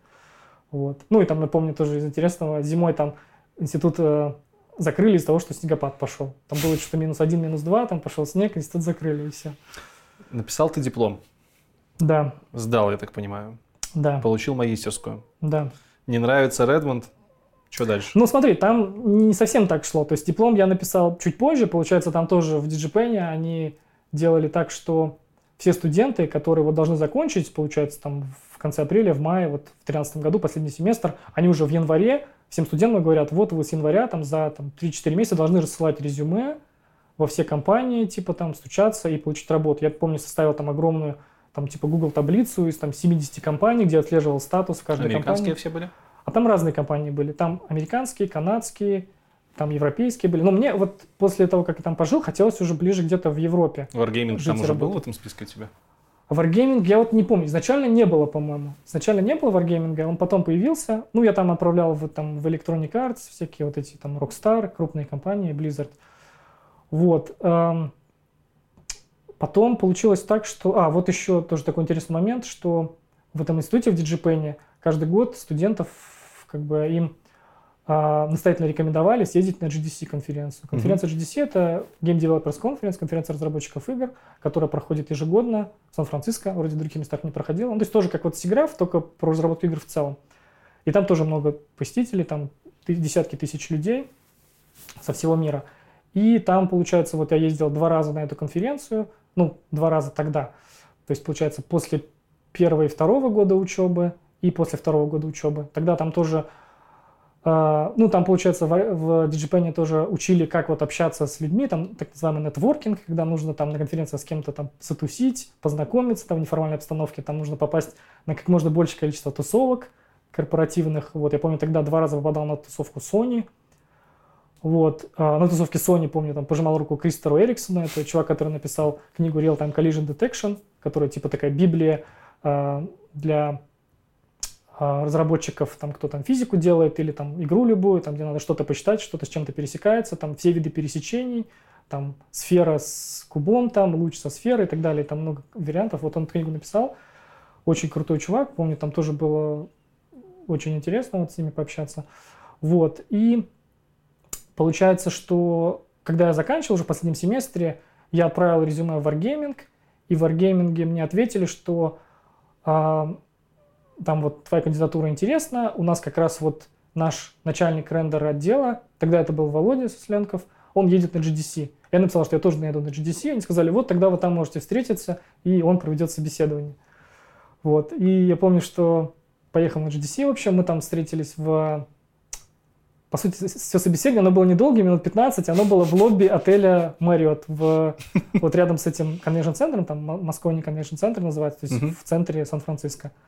Вот. Он меня поспрашивал там несколько вопросов, вот, и, по-моему, он даже не, ну, то есть не, не, не как обычно собеседование бывает, что тебя говорят, что мы с вами свяжемся. Он, по-моему, сразу сказал, насколько я помню, если не память изменяет, что мы типа тебя принимаем, вот, нужно там только обговорить, когда ты сможешь начать работать у нас. Танки тогда уже были немножко на хайпе? Или это там, а, полтора да. года, да, они по ходу Ну, танки вышли, получается, в 2010 году, да. 10. Ну, в этом году мы десятилетие празднуем. Вот. Да, точно. Да, То есть уже, уже три года они Да, танки как раз тогда были уже на пике. То есть это был, то есть они вот росли-росли, и тогда был вот самый пик, расцвет танков. И, а, ну, в танке я тогда немножко поигрывал, там Помню, мне еще там мой одноклассник бывший звал поиграть, я там еще вообще тогда не знал, что это за игра. Ну, это в 12 году, когда еще учился вот в магистратуре, там поиграли с ними, вроде прикольно, но сложно было тогда для меня, потому что там для новичков порог вхождения высокий. Вот, ну прикольно. Но я тогда еще удивился, что вот это там белорусская компания разработала. Вот, ну типа игра вроде там очень крутая такая, по геймплею интересная. Неожиданно, что это белорусская компания разработала. Вот, потом прошел, получается, ну, как бы, сам понимаешь, ну, что все, все, все да. игры AAA Понятно. в основном разрабатывают в Америке, поэтому это естественно. Не, ну там были такие игры, типа вот в, там, в тылу врага, я помню, О. там казаки, ну, как бы они, да. Ну, понятно. Окей, окей, окей. Постсоветские. Вот, ну и тогда устроился на работу. Единственное, что, получается, я прошел собеседование, получается, в марте где-то, а начал работать в конце мая, Март, когда уже закончил май. учебу.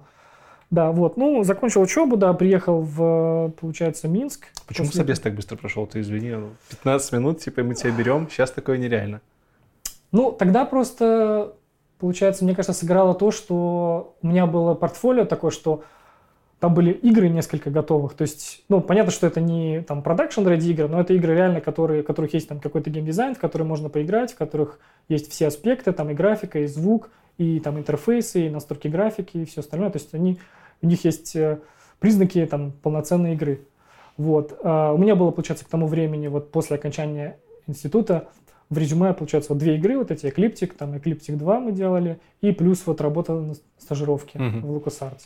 Вот. И там было много практического применения, то есть ну, там было видно, понятно, что я делал, я мог про это рассказать, вот. И, ну, то есть не было такого. То есть обычно проблемы возникают, когда у тебя либо опыт косвенно связан с тем, на какую профессию ты идешь собеседоваться, ну, то есть на какую специальность. Либо там, может, что-то недостаточно у тебя сделано. Вот. Но тут, я думаю, что был такой наглядный опыт. Ну, может быть, сказался еще тот фактор, что тогда тоже был бурный рост компании, и тогда численность вот этого отдела, который занимался графикой, была небольшой. И нужны были люди. Вот поэтому тогда... И ты переехал попал. сразу в Минск? Ну, в мае. Ну, в конце мая, да, получается, там в начале июня начал работать. Да, переехал в Минск. Ну, то есть сначала в Россию слетал, вот, потом переехал уже в Минск сюда. Какую позицию тебя сразу брали, взяли? Ну, вот это как раз то, что у меня на LinkedIn было написано, называлось Graphics Engine Developer тогда. Но тогда, получается, не было разделения на... Ну, тогда было именно... Был отдел там Graphics Engine, по-моему, назывался. То есть тогда в этом отделе люди занимались и графикой, и там низкоуровневыми системами движка. Вот потом уже произошло разделение. Сейчас уже на сегодняшний момент, ну, то есть там мне должность сейчас не актуально написано на LinkedIn, то есть она потом стала называться Render Developer. Ну, это Render Developer, либо там используют еще название там Graphics Programmer на Западе, или там Graphics Engineer, вот. Ну, сути не меняет. То есть, по сути, это программист, инженер, разработчик, который занимается графикой.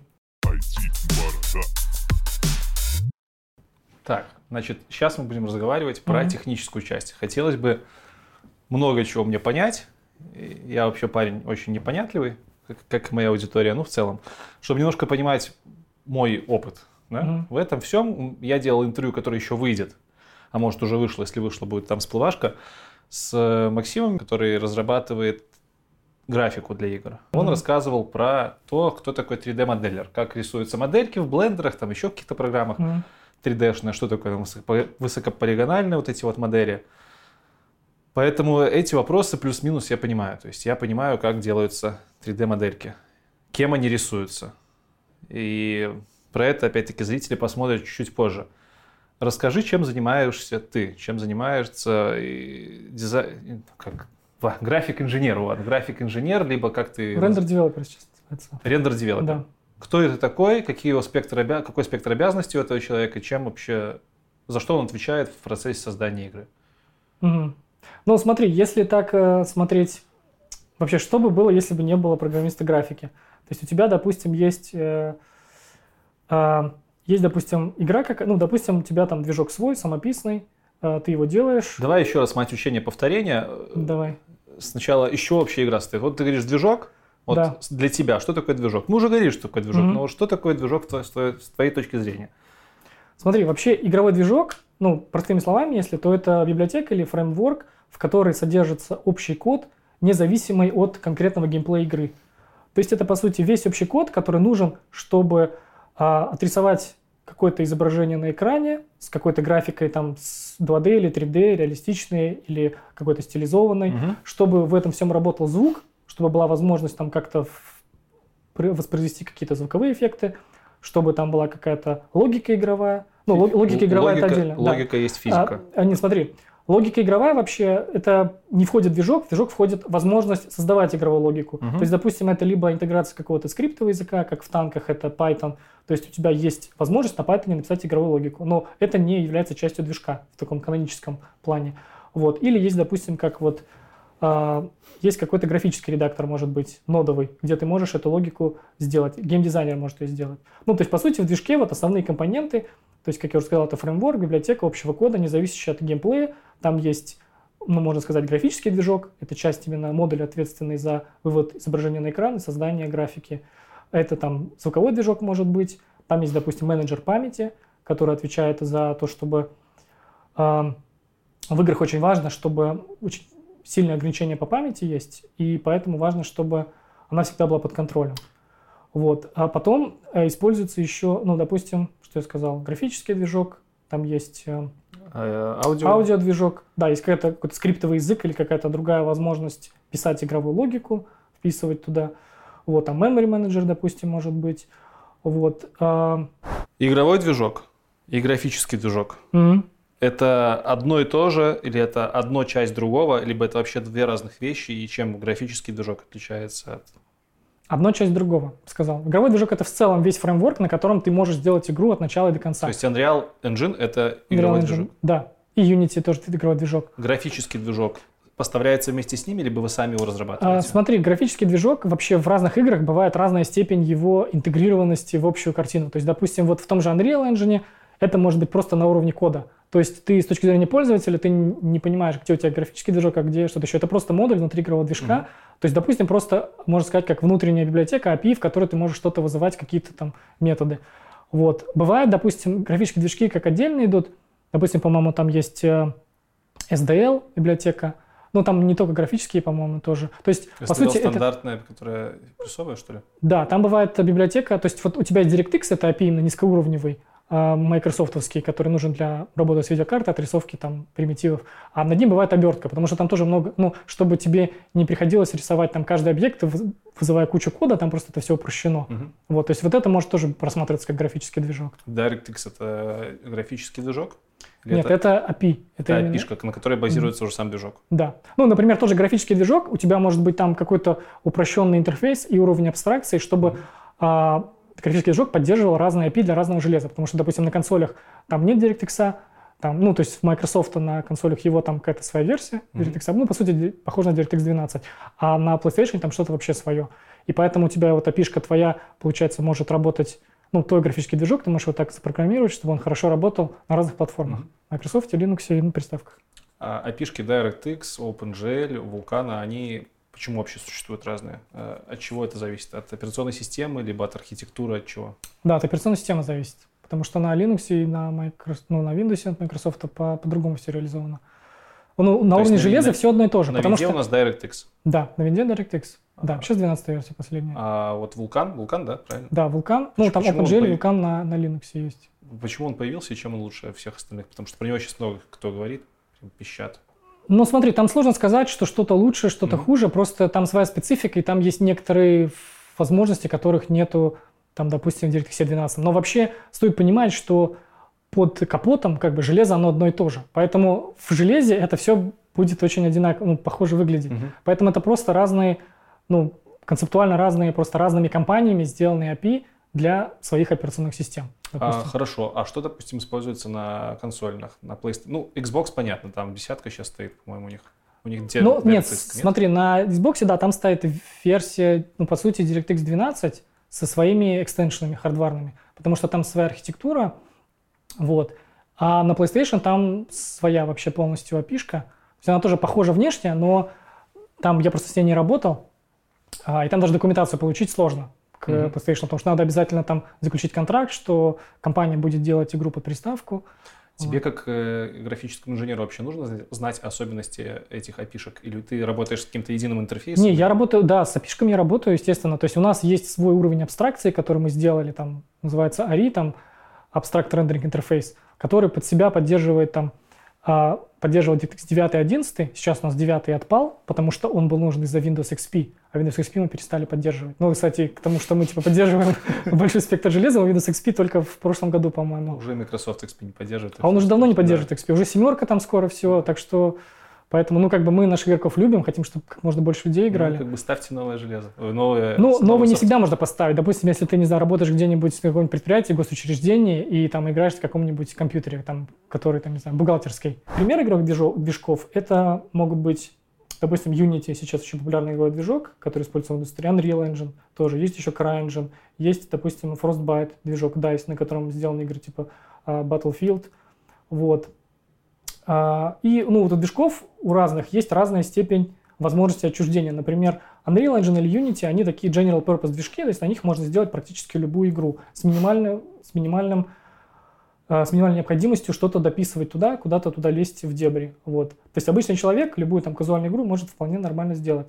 Есть движки, допустим, которые предназначены для какого-то а, конкретного жанра. Допустим, вот был а, Doom, там шутер трехмерный, старый. Вот, там его движок, допустим, он был заточен под игры от первого лица. И там как раз таки, ну или, например... Что значит заточен? Если это рендер машина, звуковая машина, работа с памятью, что там Смотри, может быть за, заточен это значит, что там, э, ну, как я уже сказал, это все общий код, который нужен для того, чтобы создавать любой геймплей. А получается там именно логика, связанная с, допустим, проецированием камеры для первого лица, угу. она уже заложена в движок. Плюс еще там есть логика, оптимизированная под допустим, про то, чтобы эффективно, допустим, в Думе там, или в Half-Life первом движок заточен на то, чтобы отрисовывать именно замкнутые комнаты вот от первого лица. Вот, и там, то есть это эффективно работает. Там эффективные алгоритмы, которые отсекают те комнаты, которые ты не видишь. Вот. А, допустим, если ты делаешь стратегию, тебе это совсем не нужно. У тебя там топ-даун э, картинка, и тебе нужны другие алгоритмы, которые могут рисовать большое количество там простых объектов, допустим, там, или 2D спрайтов, если это там 2D стратегия. Вот, то есть вот в этом есть отличие. Вот. Физика. Пару слов про физику. Логика и физика это одно и то же? Вот, а, нет, не совсем.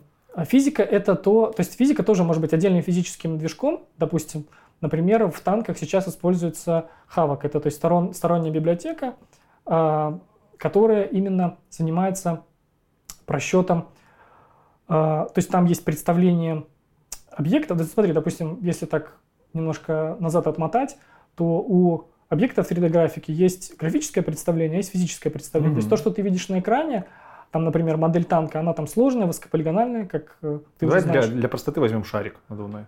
Да, ну, я, да, допустим... Я, пример, уже брал одному из а, Ну, с шариком, смотри, там немножко проще. Я на примере танка расскажу и потом okay. про шарик, наверное. Смотри, ну, с шариком говорить, то с шариком все просто. У него графическое представление – это шар, трехмерная модель, и физическое представление тоже может быть шаром. И получается, вот, э, допустим, у тебя сцена... Ну, а если он гелевый? Он должен взлетать, например, это или это... Не, это тоже можно, все, все можно сделать. Ну, допустим, вот, вот часто такие игры есть популярны на мобилках, э, игры, для которых не нужно много контента, это, допустим, катится шарик. В случае шарика, получается, у нас, э, ну, я могу объяснить вкратце, получается, у шарика графическая составляющая – это э, именно трехмерная модель шарика, высокополигональная, может быть, то есть там много треугольников. И у него физическая модель – это тоже шар, может быть, потому что это простая фигура, она может быть представлена угу. даже в аналитическом виде. То есть ты можешь задать просто координату центра этого шарика и радиус его. Вот. И у тебя, допустим, ну, чтобы понять физику, нужно, чтобы другие объекты были в сцене. Допустим, у тебя этот шарик там куда-то падает. То есть ты его поместил в пространстве, у тебя под ним есть э, плоскость. Допустим, ты хочешь, чтобы он у тебя упал, там отскочил несколько раз, там подпрыгнул. Вот, получается, э, этому физическому телу этого шарика э, дается какая-то сила, то есть там ускорение свободного падения применяется к нему. А, потом идет а, шаг, получается, симуляции. У тебя каждый кадр, ну, как вот ты уже знаешь, что игра любая, это там просто бесконечный цикл, а, в котором каждый кадр происходит вот, э, ну, в, в простом виде это две, а, в простом виде два, две стадии. Это вся игровая логика тикает, то есть каждый кадр, она обновляется, приходит дельта t, то есть э, каждый кадр, вот, допустим, если у тебя 30 кадров в секунду, а, это значит, что у тебя 33 миллисекунды кадр длится. То есть, значит, приходит вот эта разница времени, там 33 миллисекунды. Сначала происходит э, симуляция всего, потом происходит отрисовка на экран. И все, это бесконечный цикл. То есть там следующий кадр симуляция, отрисовка, симуляция, отрисовка. Вот в этапе симуляции, получается, у нас э, мы двигаем каждый кадр вот эту позицию, зная его э, сила, действующая на него ускорение, то есть мы двигаем на дельта t в нижнем направлении. То есть ты вот запустишь игру, у тебя шарик будет вот так вот двигаться вниз каждый кадр, он будет падать с ускорением свободного падения. Вот. И там, если у тебя находится плоскость, получается, ничего не произойдет, он у тебя просто упадет и все. Вот. А дальше уже вступает действие физика, то есть вот физические движки, допустим, хавок или какие-то самописные могут быть. Там у танков на сервере самописный движок для именно физики танков, а на клиенте используется для разрушения объектов э, и для там, их перемещений, это используется хавок. Вот. И получается в случае хавка, получается вот этот вот этап симуляции – он будет передаваться внутрь хавока, и он будет смотреть, какие у него есть зарегистрированные тела. То есть, допустим, есть сфера, есть вот плоскость, зарегистрированная как тело, и он помимо вот того, что будет их там двигать, будет каждый кадр проверять, есть ли пере, пере, пересечение между ними. То есть, как я уже до этого упоминал книгу про Real Time Collision Detection, как раз в этой книге, допустим, есть а, функция там математическая, как посчитать пересечение там шара и плоскости. В данном случае, то есть в этом движке посчитается пересечение шара и плоскости, пересечение есть, дальше посчитать, как на это отреагировать, что нужно сделать. Вот они пересеклись, они были направлены, вот там плоскость была статична, у шарика был вектор там направлен э, движение, ускорение вниз, вот они пересеклись, что произойдет. И в этот момент там идет просчет, что допустим, там Земля на статичности, ничего не произойдет, она останется на месте, а шарик вот он отразится, у него там изменится вектор направления в эту сторону, и все, дальше симуляция обратно пойдет, то есть он отскочит. Сразу у меня вопрос, шарик может сжаться, когда он падает на Землю? Вот э, метаморфоза самого объекта. Ну, смотри, это более сложная вещь. А, это обычно в играх этим пренебрегают. То есть, если игра не про это, если это не геймплейная механика, то есть, допустим, есть игры, где у тебя там какой-нибудь э, там гелевый, там, допустим, или такой из желе какой-нибудь объект движется, тогда это отдельно просчитывается. Mm-hmm. Вот, но обычно игра, она всегда про аппроксимацию. То есть всегда игра это обман. Упрощение. Да, это упрощение реальной физики. То есть всегда там не настолько... То есть если в реальной жизни там гораздо больше процессов происходит, там изжатие объекта, там может еще что-то, там нагревание, там остывание, еще что-то, то в игре все упрощено. В игре все сделано а, настолько правдоподобно, чтобы как бы это можно было воспринимать как реальность, но при этом наиболее меньшими возможными затратами. Чем в этом всем занимаешься ты? Смотри, я, получается, вот, а, как я уже сказал про движок, что есть у него графический движок, графическая составляющая. Получается, я как раз занимаюсь этим. То есть, а, вот как мы говорили про игру, что, допустим, есть там геймплей-программисты, они пишут игровую логику. Там есть аудиопрограммисты, они занимаются звуком, там микшированием, какими-то комбинациями, какими-то еще вещами. Есть а, вот физический программист, который физический движок, это там проксимирует, оптимизирует вот эту вот логику там пересечений. Вот. А графический программист занимается тем, чтобы...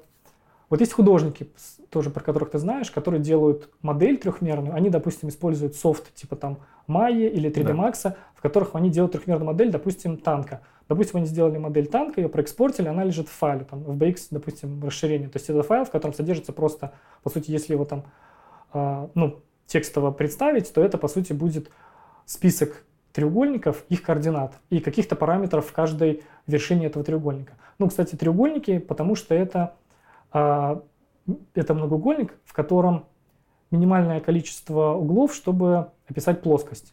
Потому что плоскость, это, чтобы определить плоскость, она должна проходить через три точки. То есть Я, насколько знаю, там еще как-то связано с, с вычислением, потому что а, треугольник связано, проще всего прочитать. Связано еще с вычислением, да, связано с растеризацией. Именно для Тоже видеокарт. Про это потом могу рассказать. В общем, то есть я занимаюсь именно тем, чтобы а, взять то, что сделали художники, вот эти модели, и отобразить их на экран, и применить к ним физические законы оптики, допустим, и вообще физические законы, чтобы эту картинку отобразить реалистично. Допустим, вот художник рисует, можно сказать, ну смотри, пример такой. Художник рисует э, несколько 3D-объектов. Один из них, э, допустим, камень серый, он закрашивает его серым цветом. Ну, эта информация сохраняется в текстуре, то есть вот лежит трехмерная модель с треугольниками, лежит текстура, картинка, по сути. И он делает, допустим, э, какой-то там танк или какой-то металлический элемент, допустим, я не знаю, какую-нибудь урну, она должна быть блестящей, там, полированной, алюминиевой. И он тоже рисует серым. Но тут вопрос, как сделать так, чтобы вот этот объект серый, вот этот серый, а почему этот воспринимается как камень, там, серый или там стена бетонная, а вот этот как алюминиевый объект? То есть это задача сделать? программирования? Это задача программирования, да. Это то, что как раз вот, то есть в мои задачи входит то, чтобы запрограммировать поведение света и материалов так, чтобы материалы были отличимы и реалистичны. То есть чтобы там дерево выглядело как дерево, камень как камень, э, допустим, там полированный объект металлический как металлический объект. Потом еще в игре нет Допустим, вот если все объекты ты их засунешь в движок, они отобразят в 3D-сцене, то есть моя задача еще входит это спроецировать. То есть это проекция, это то, чтобы 3D-объекты спроецировались на экран, на камеру, собственно. Что значит спроецировались? Ну, это значит, что у тебя 3D-объекты не в трехмерном пространстве, а да. а экран двухмерный. А, И задача то, чтобы 3D-координаты превратить в 2D-координаты экрана. Это нужно их спроецировать. Вот, это тоже задача графики. Ну, это как бы задача а, решенная, но она тоже входит в этот скоп. Потом еще нужны, допустим, нам тени. То есть у нас вот объекты два есть, один камень там он типа отличается от полированного металлического объекта, и все, но у них нет теней. А тень это то, что связывает объекты вместе. То есть один объект может э, создавать тень, которая падает на другой объект. То есть это уже связь объекта внутри сцены. И вот для этого уже там идут алгоритмы графические, как это сделать быстро и эффективно, чтобы это могло работать в реал-тайме, отрабатывало там каждый кадр 30 или 60 кадров в секунду. Потом еще идут ну, куча других феноменов, Допустим, то, что художник не может замоделировать, а то, что делается процедурно. Это, допустим, вода делается. То есть в воде есть разные физические эффекты. Есть отражение света, есть преломление, э, есть там какие-то хроматические эффекты, есть волны какие-то процедурные. То есть волны это не то, что художник моделирует. Он, допустим, моделирует просто плоскость. А уже программно я задаю, что вот эта плоскость, ей там, допустим, у нее есть какие-то входные данные, там информация, допустим, какие-то текстуры или какие-то формулы, которые создают волны на воде. Вот. Потом то же самое с ландшафтом. То есть у тебя ландшафт, художник, он эту модель всю большую не моделирует. Он моделирует э, там, по сути, именно карту высот, то есть это то, где должны быть холмы, где должны быть, это просто обычно делается все в виде текстуры. То есть в текстуре, в которой, допустим, черно-белое, в ней белый цвет отображает пиксели это там максимальная высота, черный цвет минимальная высота. И все, что между, это всякие холмы. Вот эта текстура применяется к э, геометрии террейна и создается, собственно, ландшафт. Ну, или террейн, как он называется. Террейн. Ну, террейн это по-английски ландшафт. ландшафт. То есть это именно земля, mm-hmm. да. Вот. Ну, и там помимо отражения, там еще всякие... То есть, как я уже сказал, это вот то, что мы программируем, это свет, тени, отражение, преломление света, там объемный свет какой-то, когда там через дымку проходят лучи. Вот. Потом то, что вот, допустим, э, программируется, что небо голубое должно быть, если оно процедурно делается. То есть вот почему небо голубое, допустим. А это все физике объяснено. То есть эти, по сути, применяются аппроксимации физических законов в игре, и все, что ты видишь, оно соответствует реальному миру. То есть цель вот программиста графики – это понять, как что-то работает в реальном мире, как это можно перенести в виртуальный вот, мир. У тебя же плохо с физикой было, и тем не менее ты сейчас работаешь с физикой, получается. Ну, смотри, там как бы... Насколько плотно ты соприкасаешься с теоретической физикой? Теоретическая физика в основном нужна в конкретных феноменах. То, ну, есть... то есть, допустим, почему небо голубое? Ты действительно там программируешь отражение, преломление света, прохождение его через да. разнообразные химические элементы. Ну, там все упрощенно, все аппроксимируется, но в принципе да. То есть, допустим, есть Спасибо. у тебя, ну, какие-то факторы, которые меньше всего на это влияют, отбрасываются, а какие-то факторы остаются. И как бы со временем, с увеличением сложности компьютерной графики, все больше и больше реальных факторов добавляются угу. в игру, и аппроксимации становятся более сложными. Э, сразу вопросик у меня, у меня много тупых вопросов будет. Э, тем не менее, вот обычный пользователь, обычный чел, который играет в игры, может, программист, который никогда не писал, может подумать, что как раз-таки 3D-моделер отрисовывает э, как гифку каждый момент движения и каждый, каждую урну. Вот ты говоришь, урна mm-hmm. одна серая и вторая серая, но одна на самом деле из одного материала, другая из другого мне как человеку непосвященному казалось, что вот это художник должен типа так классно нарисовать, чтобы одна оказалась металлическая, а вторая оказалась там кожаной. Это получается mm. не так. Это делается это с помощью так. теней и... Ну, это делается с помощью модели освещения. Модели освещения. Да.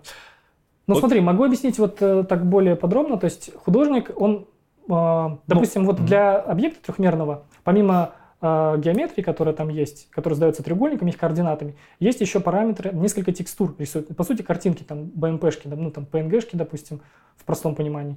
Это рисуется текстура диффузная или альбедо называется. По сути, это просто... Развертка, да? Которая... Да, развертка, и там просто именно цвет, который получается при э, освещении этого объекта по нормали, под прямым углом, с единичной яркостью, э, диффузное составляющее освещения.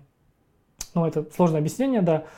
По сути, вот это если бы ты, допустим, этот максимально матовый объект, диффузный, это значит матовый. То есть это значит, свет, попадая на объект, он отражается во все стороны одинаково. То есть это, это идеальные условия такие, в которых объект, каждый да. объект оказывается. Да, это идеальные условия. То есть вот рисуют они текстуру первую, это вот эта диффузная альбедо, это по сути матовая текстура. То есть если этот объект матовый, то он будет выглядеть и освещен под прямым углом светом единичной яркости, он будет выглядеть так. То есть это эталонный его цвет, можно сказать. Потом они рисуют несколько текстур, а в текстурах уже закодирован не цвет, а физические параметры. Допустим, параметры, которые чаще всего используются, это параметр шероховатости, roughness по-английски, или gloss, это инвертированный параметр. То есть это насколько вот этот конкретный пиксель вот этого объекта, ну, если на него натянуть вот эту текстуру, он будет шероховат или не шероховат. Это параметр материала.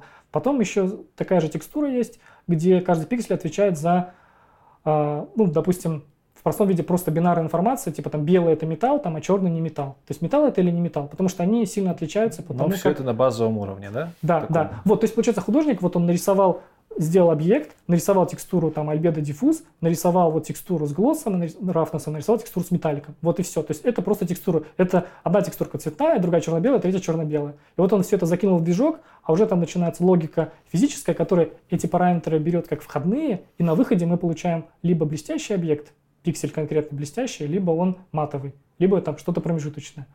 Вот, то есть получается вот это вот, куда он это закидывает, и что на выходе получается, вот это работа программиста графики.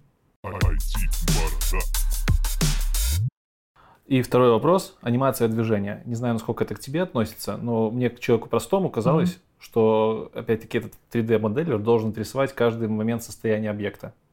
Ну, это не, не, это не так, потому что это было бы очень много. Допустим, объекты, которые вот Допустим, а... танк разлетается, в него попали, он там разлетелся на много частей. Не будешь же художник рисовать каждый момент разлета? А, не, не будет. 30 тут, кадров в секунду. Тут смотри, как, э, во-первых, просто танк, вот а, у нас в игре, то, что он движется вообще, то есть у него есть части, допустим, корпус. Да. Он э, у тебя там, ну, допустим, он целый, пока не деформированный, чтобы его двигать, ты у этой вот, э, у этой модели в мире трехмерном есть позиция, там, мировая позиция так называемая, трехмерная, то есть типа там три координаты который отвечает за центр вот этой вот модели. И там программно художник, ну не художник точнее, а игровой движок и влияющая на него там геймплейная логика, она этот объект в мире двигает. То есть это просто модель нарисовать здесь, вот ты в коде ее подвинул, она нарисовалась у тебя здесь, потом вот здесь. Вот. Но это в простом виде. Потом есть, допустим, там еще подвеска, которая может не только объект вот, передвигать туда-сюда, там вверх, вниз, лево, вправо, поворачивать, может еще там качать его. То есть в зависимости от подвески корпус там покачивается. Вот. Корпусу подсоединена там башня с пушкой. У башни тоже там есть, а, допустим, то же самое. То есть просто из кода можно программно, процедурно... Ну, то есть танк это комплексная такая штука, Да, да, комплексная штука. Допустим, у танка есть вот подвеска шасси и гусеница. Вот это сложные вещи. Там подвеска шасси, она... А, ну, подвеска, она симулируется, вот эти вот колесики индивидуальные. Получается, это ты наезжаешь на какие-то кочки, и программа там определяется, что вот есть столкновение, да, вот сейчас вот если я не подвину, то вот это колесико, оно провалится сквозь землю, надо его подвинуть. И вот оно двигается туда-сюда. Uh-huh, uh-huh. То есть это постоянная симуляция. Вот. А при разлетании, допустим, когда в танк попадаешь... Прямо может деформация происходит а, объекта. Не совсем, то есть все гораздо хитрее, все обман, все ложь. В общем, а, для танка, допустим, там есть, есть две модели. Ну вот одна модель, которая собрано комплексно это целый танк, а есть модель разрушенного танка. То есть в момент э, уничтожения вот эта модель перестает рисоваться, вместо нее появляется на той же позиции другая модель, которая там вся обгорелая, у нее там идет огонь откуда-то. Вот, то есть это подмена модели. Но при этом в момент взрыва происходит еще так называемый партикловый эффект. То есть есть такая сущность, как частицы. То есть, допустим, огонь, дым, они рисуются не моделями, а они рисуются, по сути, в простом виде. Это двухмерные такие плашки, как спрайтики, которые просто двигаются по миру и могут там уменьшаться, увеличиваться. Вот, то есть, по сути, а, и они а, читают свою информацию, текстуру из флипбука. Допустим, ну, как вот в 2D-играх обычных самых, там, Марио или что-то еще. То есть огонь — это, по сути, там много 2D-плашек, которые всегда ориентированы на камеру. То есть ты обычно в играх, ну, вот особенно в старых, ты там вокруг огня, допустим, движешься, и ты видишь, что он всегда на тебя смотрит. Вот, то есть в старых играх тоже так были объекты сделаны, спрайты, допустим, там в Думе, по-моему, а, там враги тоже, ты когда вокруг них движешься, они всегда на тебя смотрят. Потому что это просто 2D-картинка, которая находится в мире. Это тоже ваша задача? Или это задача других а, специалистов? А, задача наша – это для парти- партиклов, этих частиц, это предоставить художникам а, вообще вот эту вот систему, которая может создавать эти эффекты. То есть, а, по сути, мы создаем в редакторе там какую-то систему, в которой есть разные настройки, допустим, вот задаются там для огня или для дыма, допустим, хочу вот создать эффект новый. Художник его создает, и у него там контролы, которые мы там... Ну, у нас есть тул программисты, программисты э, интерфейсов, которые это делают, но саму логику внутри мы программируем. И как вот это отрисовывается все, вот эти частицы, потому что их нужно тоже эффективно отрисовывать. Потому что любая отрисовка, она стоит миллисекунд драгоценных. И мы не можем себе позволить, чтобы чего-то там много отрисовывалось. Вот, то есть это мы делаем. Вот. Ну, то есть вот графический программист ответственен за много таких графических процедурных вещей. И вот если возвращаться к взрыву танка, то есть, как я уже сказал, во-первых, происходит подмена модели, во-вторых, происходит проигрывание, начинается проигрывание вот этого вот э, эффекта огня, допустим, огонь, дым или взрыв, вот, который сделали художники по эффектам, но используя инструменты и логику внутреннюю, то есть из кирпичиков, которые мы им предоставили, графические программисты и программисты вот э, интерфейсов. Вот, и а, допустим, еще могут какие-то объекты разлетаться в это время. И там во время вот взрыва танка могут динамически создаваться на лету какие-то вот трехмерные объекты, которые тоже летят в мире под, под действием физики, про которую я уже говорил. То есть какие-то обломки, им задается изначально, вот зная, что здесь будет взрыв, им задается начальная скорость, какая-то там рандомизированный вектор направления, и они вот улетают, и потом уже мы их типа спавним, то есть э, создаем, и дальше уже симуляция работает, она сама как бы симулирует то, что они вот в зависимости от таких начальных параметров, полетели в таком-то направлении, вот по такой дуге там по касательной упали и ударились об землю. Потом исчезли, допустим, чтобы нам не нагружать ресурсы. Вот. Ты чуть раньше говорил, что борются за память все да. игроделы. Для меня, как для пользователя обычного компьютера, допустим, у меня 32 гига памяти стоит, мне кажется, что это вообще за глаза. Я угу. про оперативку говорю. Да-да. Почему в играх так все на память? Э, сконцентрировано на памяти. Очень почему? Типа дофига чего нужно Хороший вопрос. Смотри, во-первых, во-первых, одним из основных конкурентных преимуществ танков является то, что танки могут запускаться на большом спектре железа. И мы говорим, то, вот, допустим, если посмотришь на наши минимальные системные требования, а, то у нас сейчас там прописано, допустим, видеокарта NVIDIA GeForce 8400 или 8600, 2007 года видеокарта, а до недавнего времени – вот во время, там где-то год назад, когда вышло обновление 1.0, где поменяли сильно графику, в минимальных требованиях была видеокарта GeForce 6800. Это видеокарта 2004 года, чтобы ты понимал. То есть это когда вышел там Half-Life 2, я, по-моему, даже на ней этот Half-Life 2 тормозил. И Doom там вышел тоже, там, по-моему, тормозили на этой видеокарте еще. Вот, то есть это очень давно. И то есть мы стараемся сделать так, чтобы как можно больше игроков могли поиграть в нашу игру. И именно поэтому вы боретесь за память. Именно поэтому ну, нас есть огр... ограничения, да, ресурсные. И у нас в игре, допустим, вот в настройках графики есть, если ты посмотришь, очень много настроек. Есть там пресеты графики, так называемые. То есть у нас есть там э, пресет минимальный, который выставляет там около 20 разных ползунков, какие ну там минимальные значения. Есть там минимальный, низкий, средний, высокий, максимальный и ультра мы добавили. Вот. И получается, тут задача какая стояла? А, стояла задача, чтобы геймплей, геймплейно не отличалась игра э, у игроков, независимо от того, играют они на очень старом компе, на низкой графике, низким качеством, либо на высокой графике, на новом компе. А геймплей — это вот как раз все, что связано с коллизиями, с пересечениями. То есть, допустим, танком ты целишься через какую-нибудь там скалу или за домом, ты стреляешь в другой танк, ты хочешь, чтобы у тебя снаряды одинаково попадали хорошо, вне зависимости от того, на какой графике ты играешь.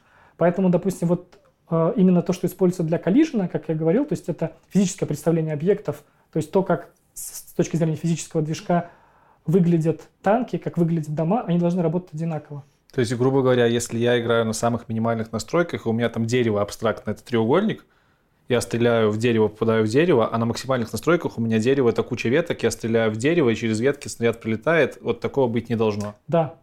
Поэтому э, вот для объектов а, то есть смотри, поэтому деревья, они выглядят примерно одинаково на всех настройках. То есть они визуально и силуэтно выглядят одинаково, но по качеству они разные.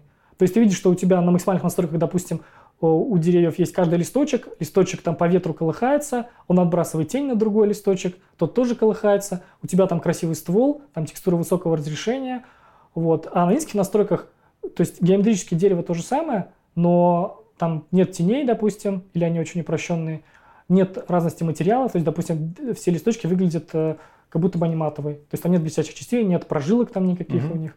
Вот. То есть в этом упрощение Но форма одна и та же, типа. Форма, да, похожа. Но там есть еще другой момент с тем, что по мере удаления от этого дерева оно быстрее теряет качество на низких настройках, чем на высоких. То есть... И эта проблема может возникнуть в геймплее? Ну, в геймплее мы стараемся... Нет, для геймплея она на геймплей не должна влиять.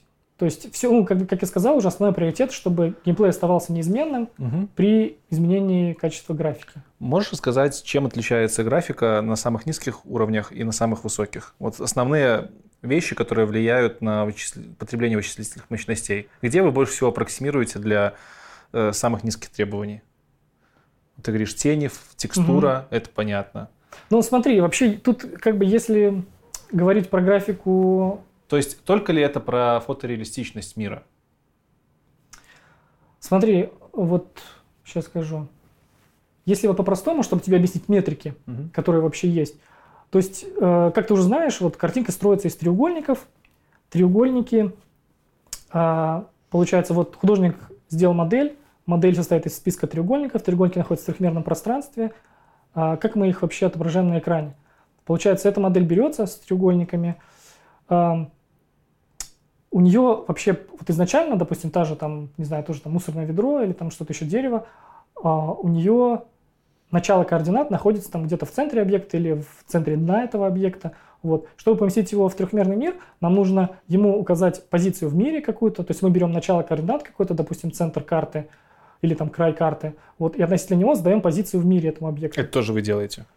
А, нет, эти объекты расставляют художники. То есть, если редактор графический, я говорю, что как-то на низком уровне работает. Угу. То есть, этот объект куда-то помещается, и потом задача его отобразить на экране. И вот видеокарта, как она работает? Она, получается, мы ей отправляем, вот, допустим, используя графическое IP DirectX для Windows, там OpenGL есть для Linux, там Vulkan и так угу. далее.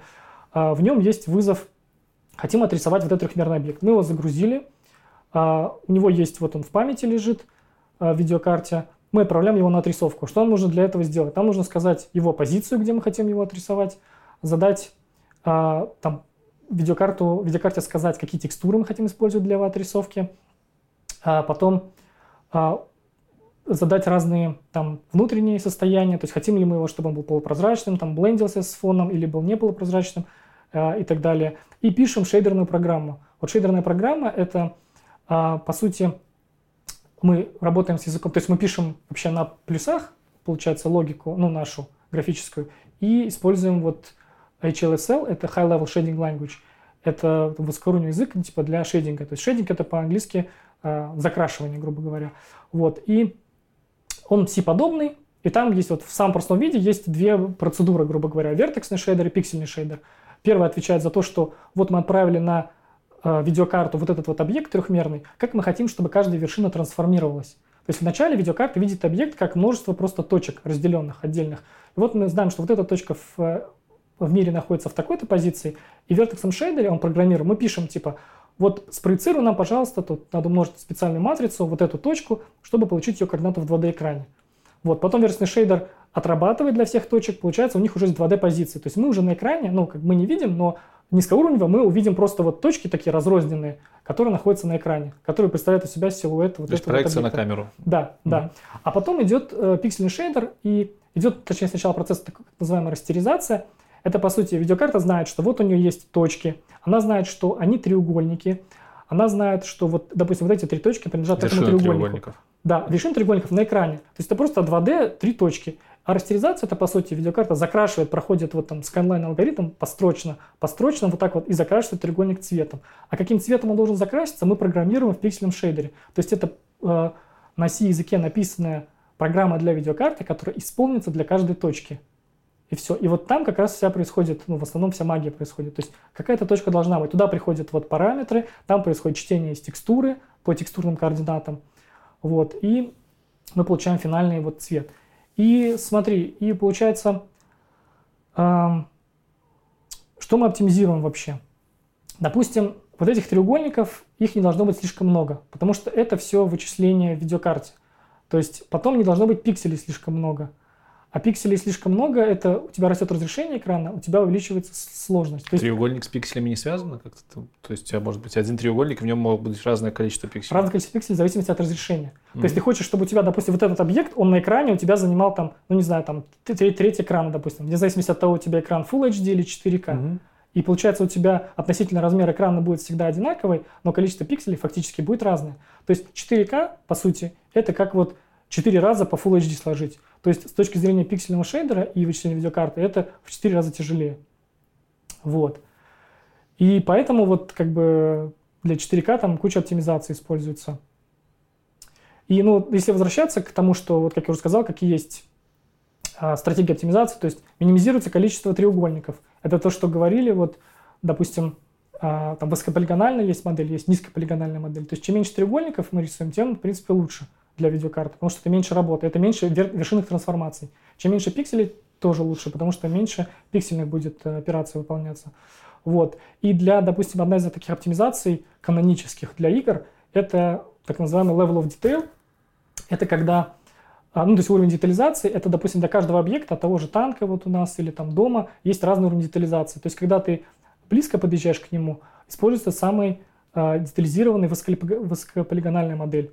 Вот. Допустим, вот в танке у нас на 50 тысяч полигонов, ну, треугольников, по сути, в среднем. То есть ты вот к нему максимально близко приближаешься, 50 тысяч рисуется. Потом отдаляешься на 100 метров, уже рисуется другая модель, которая подменяется, в которой меньше треугольников. А, там, допустим, 20 тысяч. Потом еще отдаляешься, еще другая модель рисуется, в которой там 5 тысяч и так далее. А в конце танк может быть с точки зрения видеокарты просто вот там коробка одна, на ней коробка другая, из нее торчит коробка третья. Вот. И это обычно не сильно заметно, потому что вот этот сам танк на экране занимает меньше пикселей, и ты не видишь уже какие-то геометрические детали, уже не так сильно на них обращаешь внимание. Поэтому можно пользователя как бы игрока обмануть и подменив это на другую модель. Ну, еще можно, существует множество стратегий, как это сделать менее заметно. То есть, допустим, в некоторых играх, если ты видел, а, там старых особенно, а, когда неправильно настроены вот эти расстояния, вот эти расстояния настраивает там технический художник угу. или там обычный художник, ладирование. Если они настроены неправильно, то у тебя объект слишком быстро становится низкополигональным, и ты это видишь как щелчок. Да, резкий Бас, переход такой. Чпокнул там танк. Mm-hmm. Вот. Поэтому там есть всякие стратегии, типа как это сблендить, как это сгладить, чтобы вот у тебя, допустим, рисовалась не сразу, переключалась модель, а сначала вот эта модель детализированная там плавно исчезала, а при этом проявлялась. Это тоже ты делаешь? Ну, эту логику пишет программист графики, да. График. Угу. Вот. И то есть вот это вот одна из таких основных стратегий. Потом еще существует э, как бы, как я уже сказал, то есть на уровне модели, что мы можем рисовать меньше треугольников для видеокарты, можно еще рисовать меньше моделей. Вот самая такая тоже каноническая оптимизация, это так называемый там view frustum cooling. То есть view frustum – это усеченная пирамида э, того, что мы видим. То есть поскольку у нас используется перспективная проекция, поэтому получается у нас вдаль расширяется угол обзора, то есть по сути то, что видит камера, это вот такая вот усеченная пирамида. Вот uh-huh, так вот мы uh-huh. видим. Вот, поэтому получается, что все, что не входит в, вот в эту вот усеченную пирамиду все объекты, мы можем их отсечь. И вообще не отправить на отрисовку, Логично. и вообще на видео, видеокарте, там, может, о них не нужно знать. Поэтому используются алгоритмы, что вот надо в начале кадра, перед тем, как отправлять на отрисовку, а, узнать, какие объекты видны, какие не видны. И мы их отсекаем. А объекты, чтобы это быстро работало, вот как я уже опять возвращаюсь к Real Time College Detection книги, нам нужно посчитать, а, при, нужно представить вот эти наши объекты в виде каких-то примитивов аналитических, с помощью которых можем быстро посчитать пересечение, вот пересекаются ли они с усеченной пирамидой или нет. Если не пересекаются, значит мы их не видим на экране, значит они нам не нужны, мы их выкидываем. В этом кадре не рисуем. Вот, и, допустим, объекты чаще всего представляются вот боксами, то есть просто коробками вокруг них, то есть вписываются в какую-то коробку, либо в сферу вписываются. То есть сфера там быстрее считается математически. Вот. Такая вот оптимизация есть основная. Ну и, соответственно, с вот этим всем есть еще там куча, десятки методов, как это сделать. Как это быстро сделать, как это сделать параллельно, чтобы это работало там на множестве ядер, как это сделать, может быть, и на CPU, и на GPU, чтобы видеокарта сама решила, что типа вот мне эти объекты не надо рисовать. Кстати, да, по поводу CPU и GPU. Многие игры запускаются без э, типа выделенной видеокарты процессорными мощностями, типа на процессорных видеокартах. В чем тут разница? Но смотри... Процессор забирается оперативы, видеокарта забирается своей а, памятью. Тут разница в архитектуре процессора и видеокарты. Угу.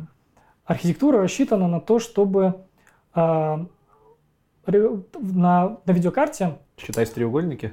Не, на видеокарте просто архитектурно она сделана так, что она может читать большое количество простых операций параллельно, а, и а, там много ядер. Допустим, ну, если CPU там у тебя там, до 10 ядер, ну или там может быть 16 там, или еще что-нибудь, какой-нибудь там Threadripper, там, ну все равно это десятки.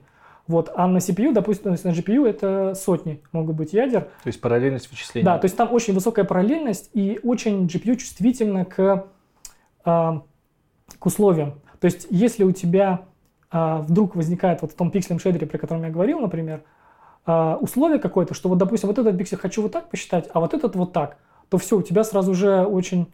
Это сильно влияет на параллелизм, и это сильно аффектит производительность. Поэтому стараются от этого избавляться. Вот. Поэтому, ну вот, как я сказал, то есть поэтому видеокарта, она может быстро отрисовывать большое количество пикселей, используя для этого сотни ядер. То, что процессор не может делать. Процессор в основном рассчитан на какую-то сложную логику а, с условиями, допустим, но там ядер не так много. Конечно, то, то, только CPU-рендером можно отрисовать э, игру, допустим, но обычно это будет небольшое разрешение. То есть если попробуешь 4К отрисовать, если посчитаешь, сколько это пикселей вообще. То есть даже просто чисто представить алгоритмически, допустим, Full HD разрешение, это у тебя 2 миллиона пикселей. То есть ты должен раз там, в 30, э, 30 раз в секунду или 60 раз в секунду, в зависимости от желаемого фреймрейта, обработать вот 2 миллиона пикселей на CPU. Ну, как бы это сложно представить. Если разрешение маленькое, 640 на 480, допустим, какое-то, то еще возможно. А, встроенная процессорная видеокарта это просто э, это отдельный прям чип или это именно процессор, который просто так называют, типа встроенный графический? Ну, там по-разному бывает обычно. То есть, это, ну, вот это тупой вопрос просто. Да, ну там, там обычно, в, по-моему, у Intel это встроено в э, процессор. Да, у Intel. И, по-моему, бывает еще на материнской плате просто отдельный чип, э, который, ну, типа GPU.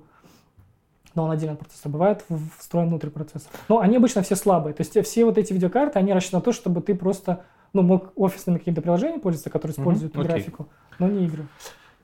Так, я не помню, ты на камеру упоминал или не упоминал, но тем не менее, два термина интересных у нас было угу. в разговоре. Первый это запекание. Угу. Что это такое? Второй это трассировка лучей. Вообще, угу. откуда ноги растут, что это, зачем это нужно? О, хороший вопрос. Короче, как знаешь, как, как объять необъятное. Да. В общем, а, ну смотри, вот про трассировку лучей, допустим. А, я тебе уже вот рассказал, что такое растеризация, ты понял вообще? Ну, то есть приблизительно, как это работает или нет? Или еще раз объяснить? Ну, пом-пом-пом, когда ты на опишку ну, графическую отправляешь... Ну, отправляешь треугольники, треугольники, их разрисовываешь. Их закрашивает ну, видеокарта да, в 2D да, на понятно. экране. Вот, закажет... Э... Именно 3D-модель преобразуется в 2D-модель у тебя на экране и раскрашивается. Это растеризация. Да, раскрашивается построчно, видеокарта исполняет какую-то там внутреннюю программу на GPU. Да. Вот, это растеризация. Растеризация сама по себе является аппроксимацией а, более сложных э, эффектов, которые возникают в реальной жизни. Трассировка лучей, по сути, это, а, это, сейчас скажу, с помощью трассировки лучей а, пытаются достичь того же эффекта, что происходит в реальном мире. Это то, как Солнце излучает свет, фотоны, там, а, свет, там, фотон или волна, в общем, фотоны излучаются, они сталкиваются с какой-то поверхностью, и потом происходят разные эффекты. То есть оно, этот фотон либо он поглощается поверхностью, а, и все там пропадает, переходит там в тепло, либо он переотражается, а, либо он преломляется, там, допустим, в случае стекла, воды а, и так далее. Вот. Либо этот фотон, то есть на пути, допустим...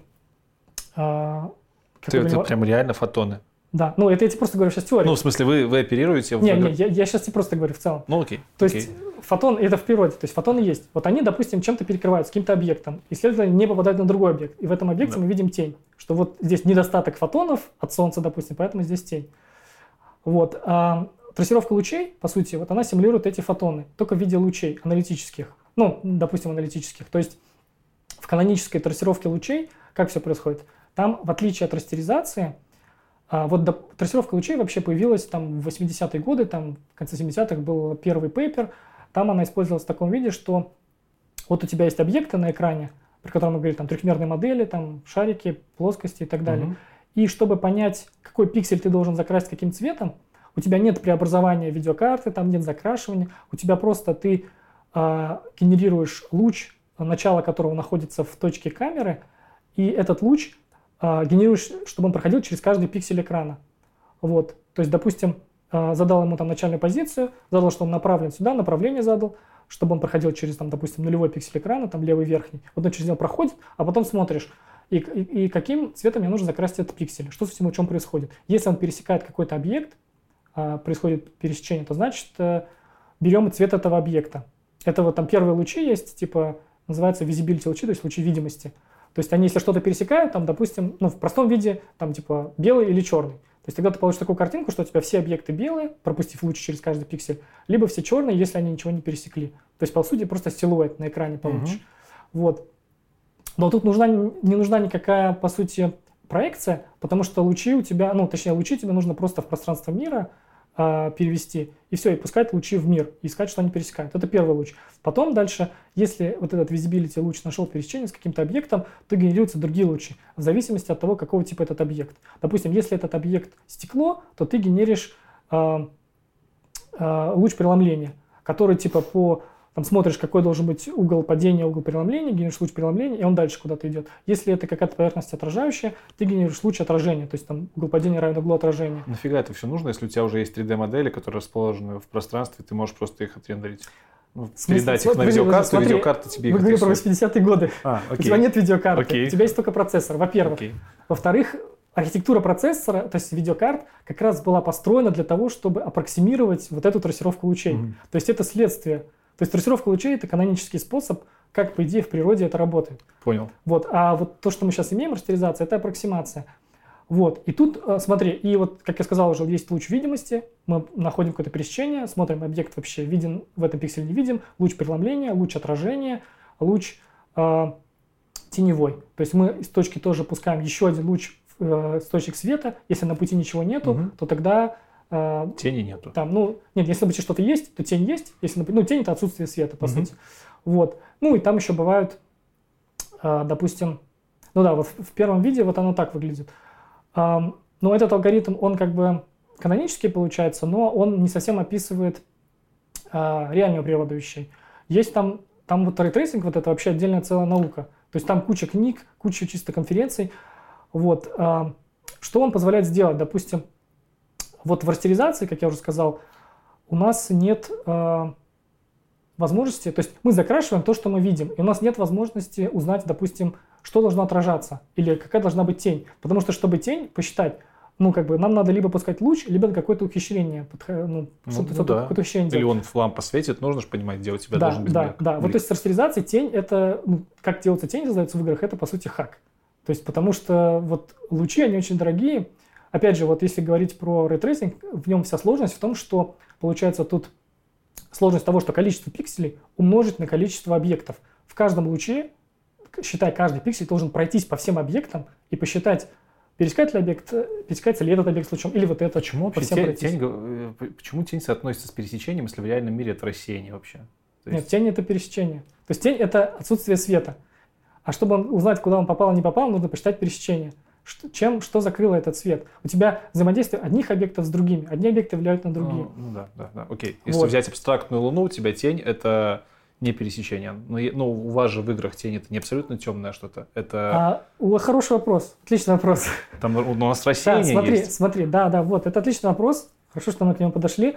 Потому что это то, что еще позволяет сделать трассировка лучей. Или там есть более сложный алгоритм, называется path tracing, или трассировка mm-hmm. путей по сути. Вот это то, что, собственно, используется в последнее время, уже используется в кинематографе для получения реалистичной картинки. Это эволюция, грубо говоря, ray tracing а, потому что рейтрейсинг — это как общее название для всех алгоритмов, в которых участвуют лучи и участвует пересечение объектов. А вот трассировка лучей, то есть path tracing, трассировка путей, это именно то, что позволяет создать реалистичную картинку.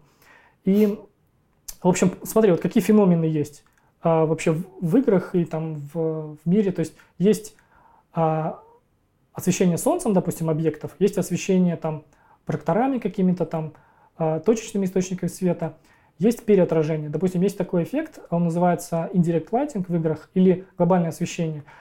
Глобальное, потому что он, это как бы подчеркивание того, что одни объекты влияют на другие.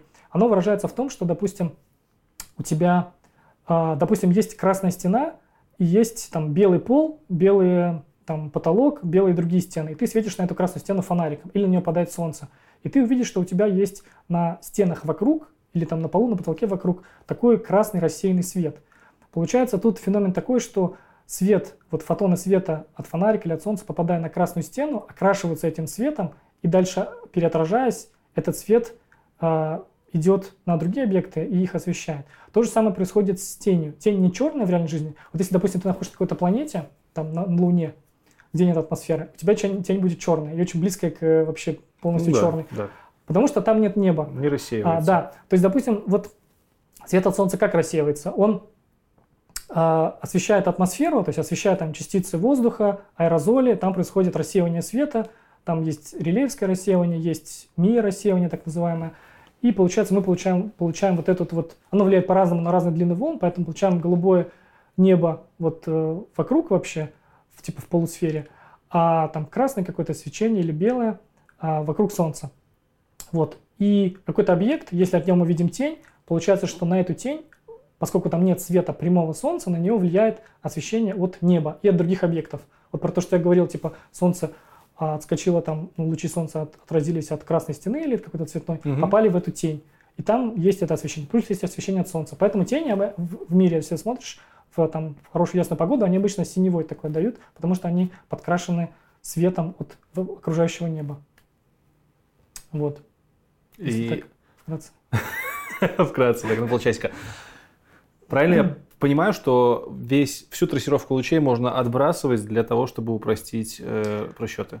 Ну, типа на самых минимальных настройках графических да. у тебя трассировки лучей нету. А, ну, трассировки лучей нету даже на самых высоких настройках по правде, потому что трассировка лучей, если вот так посмотреть, ну, порядок цифр, а, вот нам нужно отрисовывать игру 30 кадров в секунду или там 60 кадров в секунду. Mm-hmm. Ну, там разные есть. Очень понятия. дорого.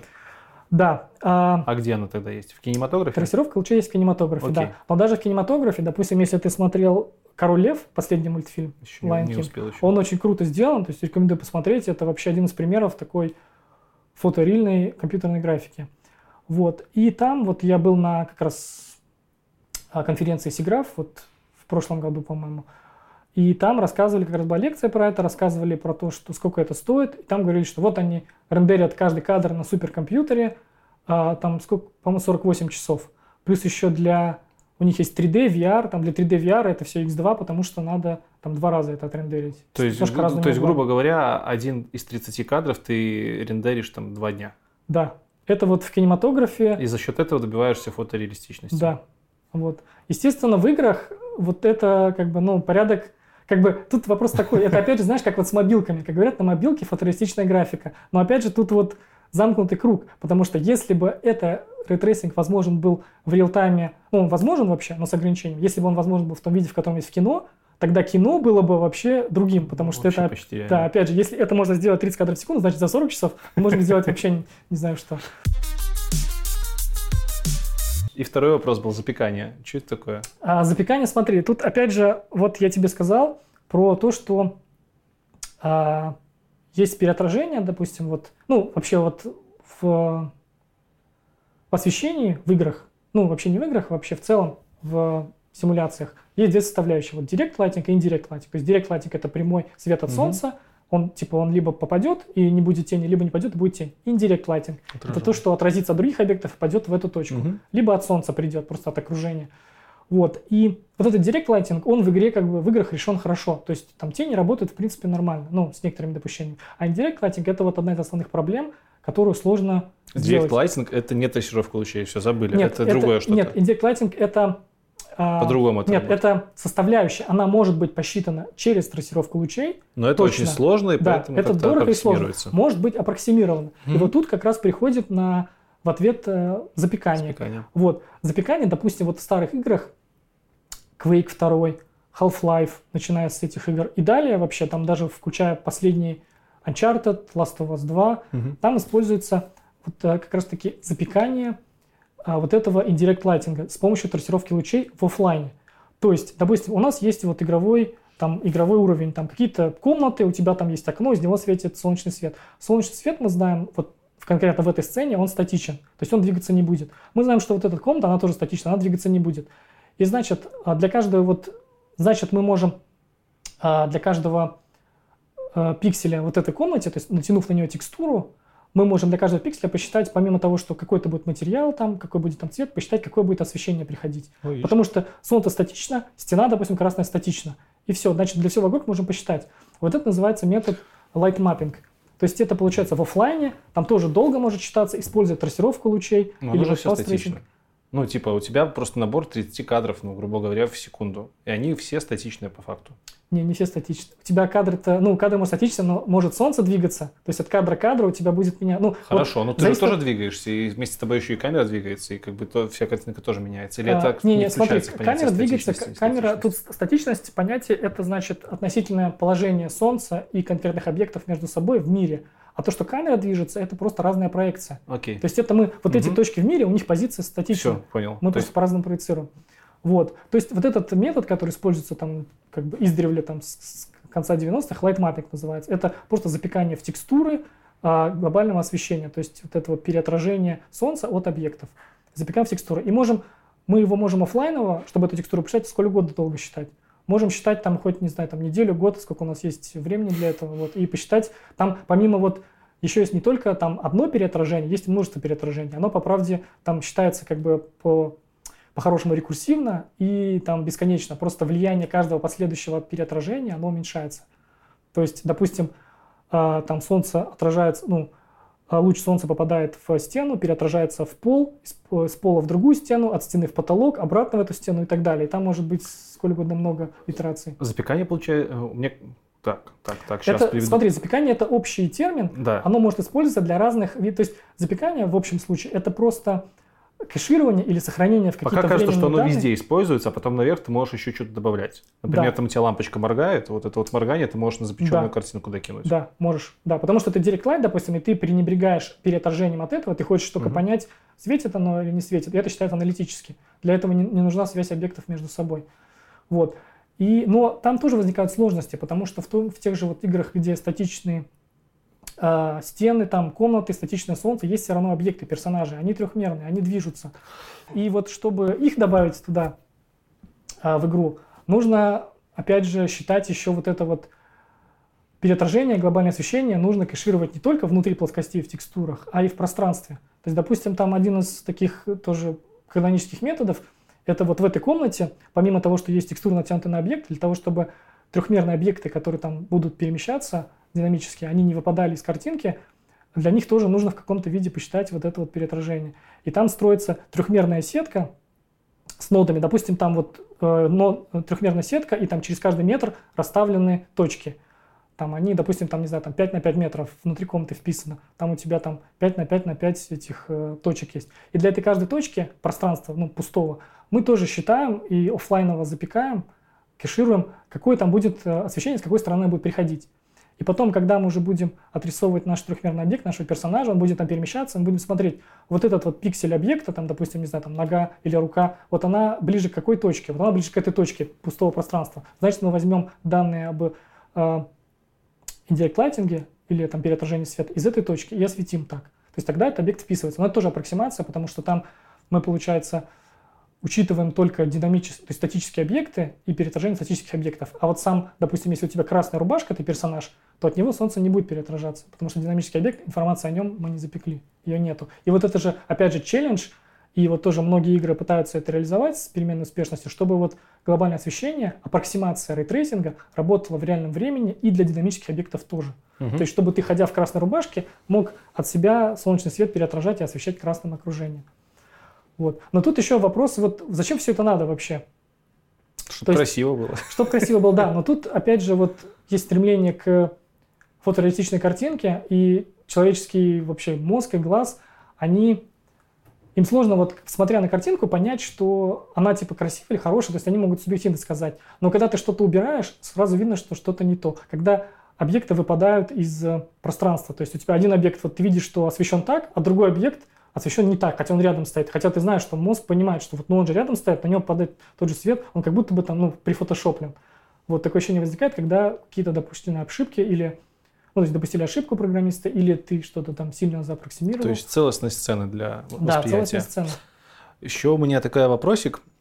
Ты говорил, что э, то, как смотрит камера, это по факту такой вот... Да, усеченная пирамида. Усеченная пирамида. Чем дальше объекты находятся, тем они более аппроксимированы, да? Да.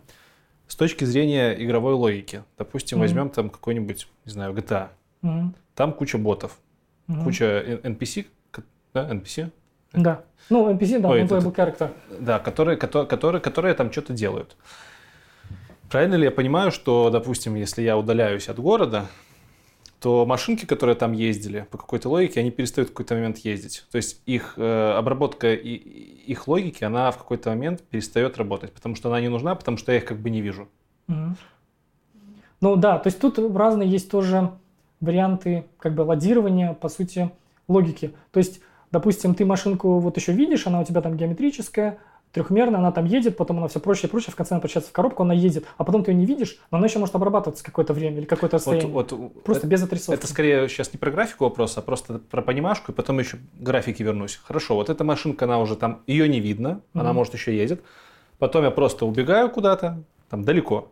Эта машинка логично перестает рассчитываться, она уже не то, что, ну, скорее всего. Нет, она, она, она перестает, как я сказал, вот есть метод отсечения, отрисовки. То есть все, что касается физики, если это важно для геймплея, оно может в любое время продолжать обрабатываться. То есть просто нет визуального представления. Просто на экране не рисуется, но в фоне идет симуляция, мы обрабатываем, что mm-hmm. эта машина куда-то едет. То есть, допустим, в том же GTA, если ты видишь, две машины едут друг навстречу другу, ты резко от них отвернулся, и ты обратно повернулся, они столкнутся. То есть ты видишь результат их Ну, а если ты вообще уехал в другой город? Ну, тут зависит от конкретной реализации в игре. То есть, может быть, а, для оптимизации они могут, как я сказал, отрисовывать до какой-то момента, а потом продолжать симуляцию, а потом вообще симуляцию отключить. Что типа я она к тому, что вот не, не возникает ли здесь каких-то э, разрывов в том, что вот эти машинки ехали друг на друга, не знаю, далеко они ехали друг на друга. Я, грубо говоря, телепортанулся благодаря не знаю, чему-то там далеко, вернулся обратно, а эти машинки все еще стоят, потому что они не просчитывают. Такое вообще бывает? Ну, бывает тут как уже, тут вот это как раз геймплейная логика. Это то, как mm-hmm. запрограммируют э, логику геймплейный программист. Может, и почему, почему я этот вопрос задал? У меня где-то на задворках головы крутится какая-то из новостей последних, что, по-моему, то ли плойка, то ли кто, то ли что-то что в мире игровом было, может, ты мне скажешь, что позволяет рисовать, рисовать высокополигональные модели даже на большом удалении от камеры. Было ли такая что-то? Ну, смотри, сейчас есть вот... Э, то ли движок какой-то новый вышел. А Unreal Engine 5 сейчас э, анонсировали, показали демку там говорили про то, что у них модели очень высокополигональные, им не нужны лады. Вот, вот. То, есть, то есть художнику не нужно дополнительно создавать вот эти модели разной степени детализации, и это происходит Объясни, на как это может работать с точки зрения обработки графики? Ну, процессоры у нас не скаканули по мощности. Это как, Но, ну, смотри, и зачем это вообще нужно? Типа, зачем рисовать очень детально? То есть упрощается процесс э, моделирования? Окей, понятно. Да, смотри, вообще вот в играх основная стоимость и временные затраты – это контент.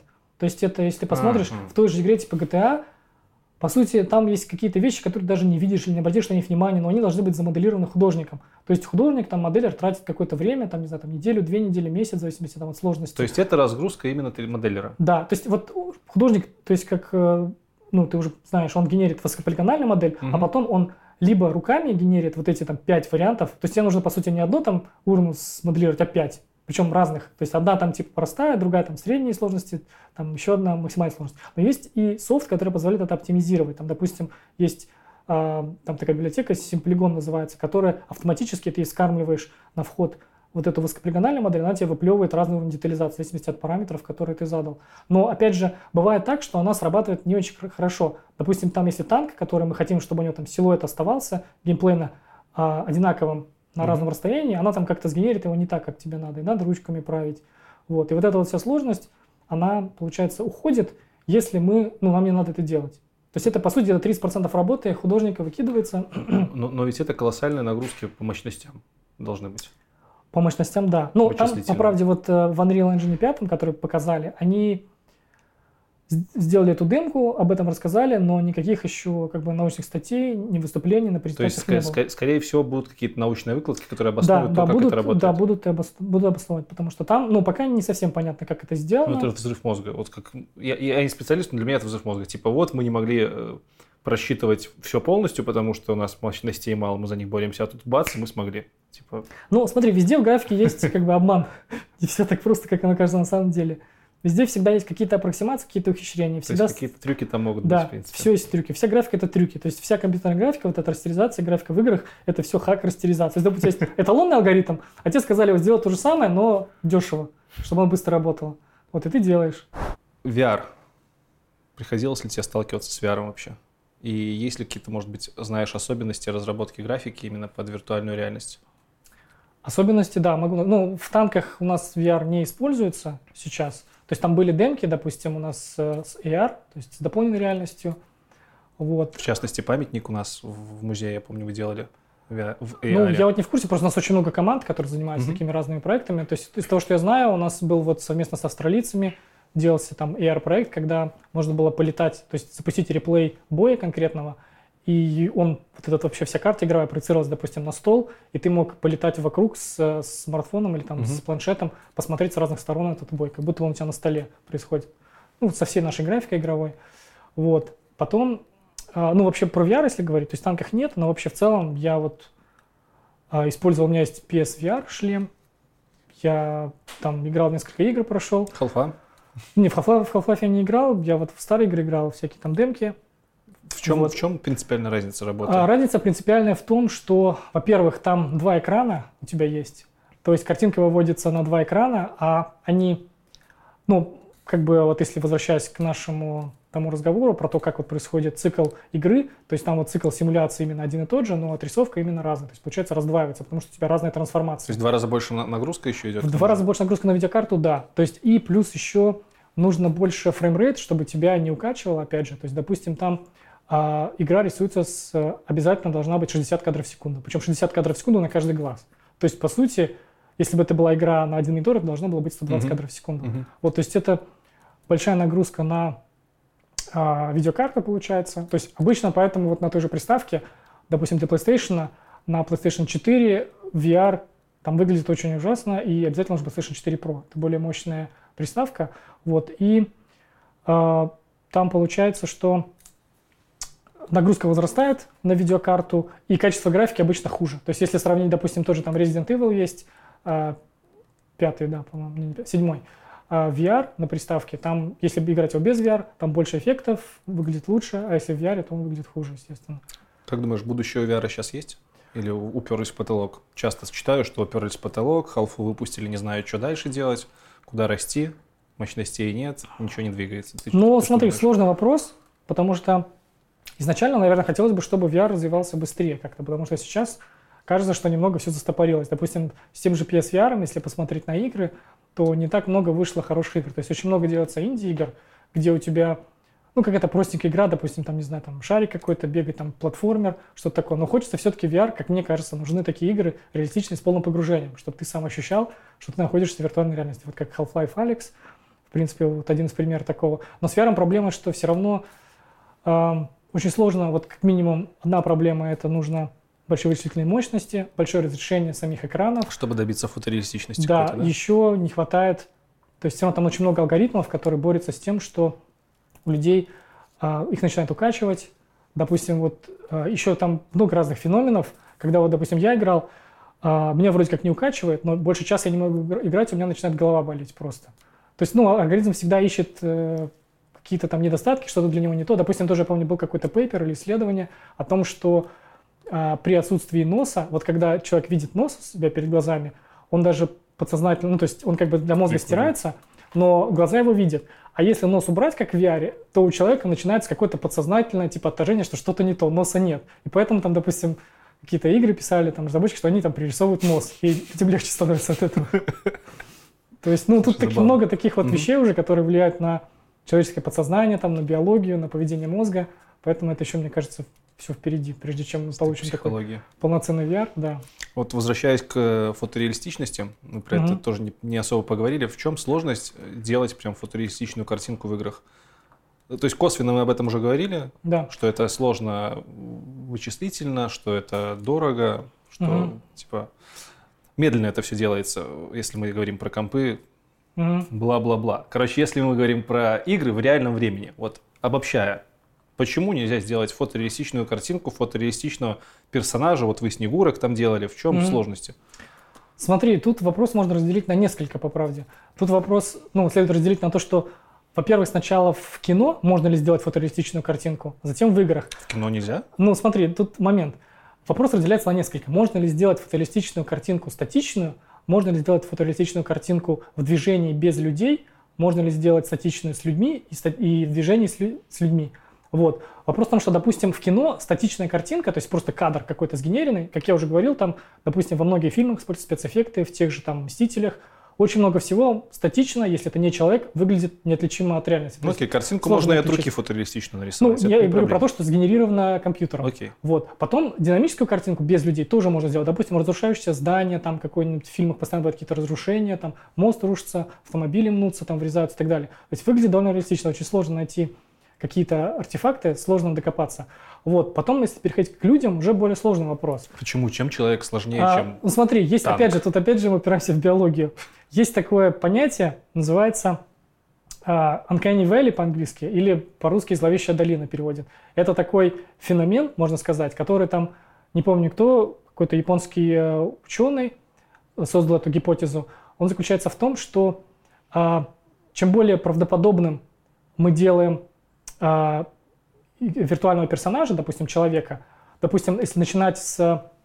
Ну, это все обычно представляется в примере графиком таким. У тебя по оси X стоит правдоподобность. Угу. То есть, допустим, если в начале у тебя, ну, в конце, допустим, человек, а в начале у тебя, допустим, э, там игрушка какая-то, там, не знаю, плюшевый мишка, допустим. Просто такой человекоподобный, мультяшный, допустим, персонаж. Или там угу. в истории игрушек у тебя есть. Он где-то в начале шкалы находится. А по вертикали находится э, восприятие человеком. То есть насколько мы его воспринимаем как реального. И получается, что у нас с увеличением правдоподобности растет восприятие и позитивный, э, как бы, э, позитивное восприятие этого вот, как бы гуманоида, там, этого существа, оно растет, растет, а в какой-то момент, когда он уже на 90% похож на человека, огромный спад. То есть вот этот вот прям спад, спад? Да, то есть прям вот так вот вертикально вниз график, это называется зловещая долина. Какого а фига? потом в конце он возрастает.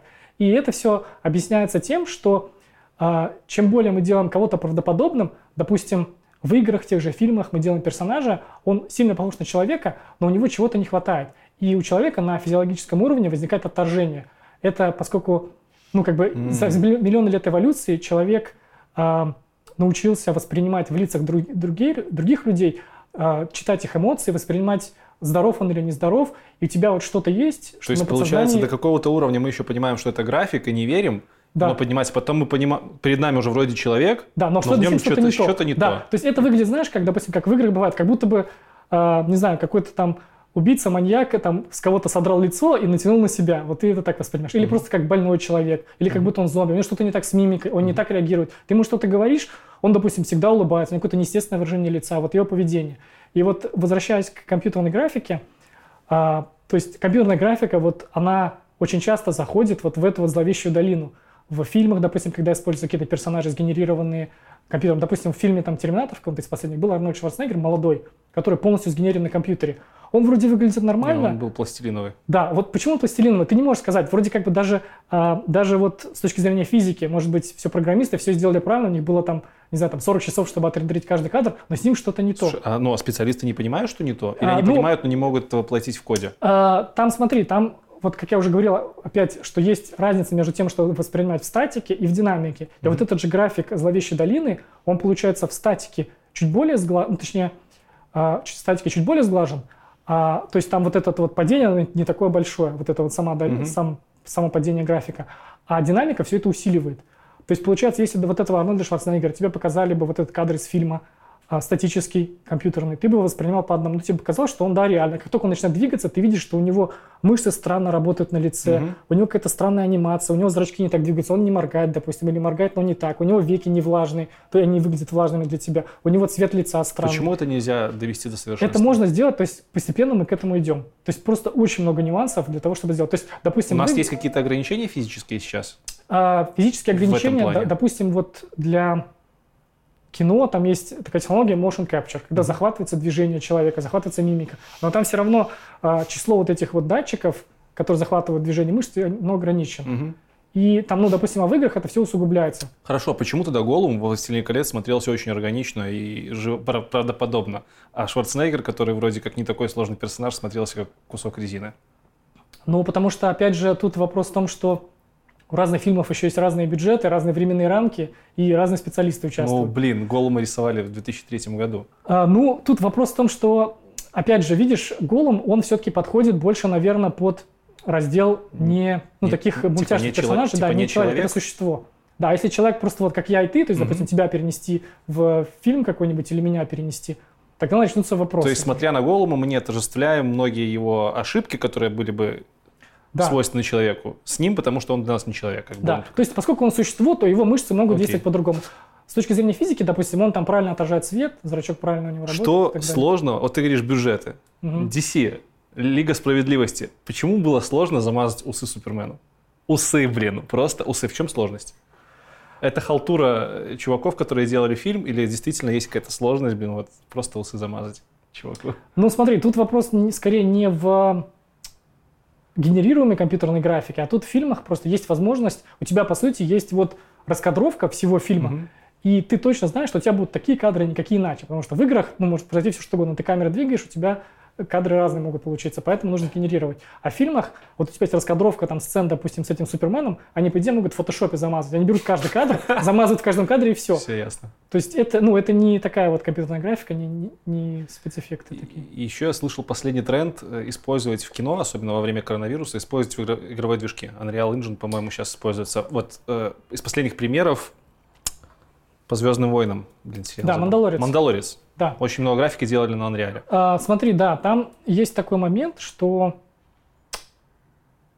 а, сейчас вот а, движки игровые, типа Unreal Engine или Unity, у них есть разные режимы работы. Uh-huh. То есть, ну, как вот в любых играх есть настройки графики, и у них есть, допустим, какой-то кинематографический режим, где у них, допустим, работает вот э, трассировка лучей в реальном времени. Или uh-huh. какие-то просто очень дорогие алгоритмы, которые там для которых нужен, допустим, две видеокарты 2080 Ti и будет работать на 30 FPS. Почему раньше так не делали? А, потому что раньше... Для меня это логично. Не, смотри, раньше, вот просто в кино, если так смотреть, то там есть несколько стадий. Там раньше использовали игровые движки и всегда использовали, по-моему. Там есть стадия превиз, так называемая превизуализация, угу. когда у тебя есть, э, допустим, ты хочешь получить раскадровку всей сцены, что там происходит, и там используется просто сцена с очень плохой графикой, без текстур, там вместо человечков там какие-то манекены, допустим, здания все серые там и все. И просто там, чтобы э, проработать траекторию камеры, какие кадры будут видны, чтобы в кадре видно, какой там фокус и так далее. Вот, это все использовалось. Сейчас используются движки игровые, потому что э, графика в игровых движках на там высоких самых настройках графики достигла такого уровня благодаря также развитию железа и GPU, развитию видеокарт, что она может быть там, сопоставима с графикой в фильмах. Но при этом мы говорим об окружении обычно. Потому что в том же «Мандалорце» там использовалась тоже там новая технология интересная, которую, по-моему, ILM разработал. Это а, вместо зеленого экрана там используется теперь экран, несколько экранов таких полусферических, HDR-ных, которые, на которые проецируется именно изображение в зависимости от позиции камеры, от которой снимают. И там в реал-тайме проецируется изображение. Там очень крутые получаются реалистичные фоны, а, главным плюсом которых является то, что они освещают а, э, актеров в кадре. То есть mm. про то, что мы говорили, вот Indirect Lighting, Global Illumination, это получается, что вокруг тебя как будто бы небо виртуальное, и оно создает реалистичный непрямой свет, не от солнца, а от неба, на твоих персонажей. Mm-hmm. Поэтому а, вот эти вот актеры, благодаря технологии, органично вписываются в сцену. И очень сложно понять, что это компьютерная графика. Смотри, вообще вот э, про оптимизацию тут я хотел да. упомянуть. А, там проходил, я уже сказать, наверное, начал рассказывать про метрики оптимизации. То есть у нас есть а, QA-отдел, который называется QA Performance and Compatibility. Он именно занимается а, слежением и контролем за тем, чтобы производительность игры нашей была на нужном уровне. А зачем? Что тут следить? Типа, вот вам сказали, на этом железе должна завестись, все. Ну, смотри, в чем проблема. То есть, как я уже сказал, что железо есть разное. То есть, есть там э, в 12-летней давности железо, есть там более новые, есть современные. Для всех железяк у нас предусмотрен свой уровень качества графики. Угу.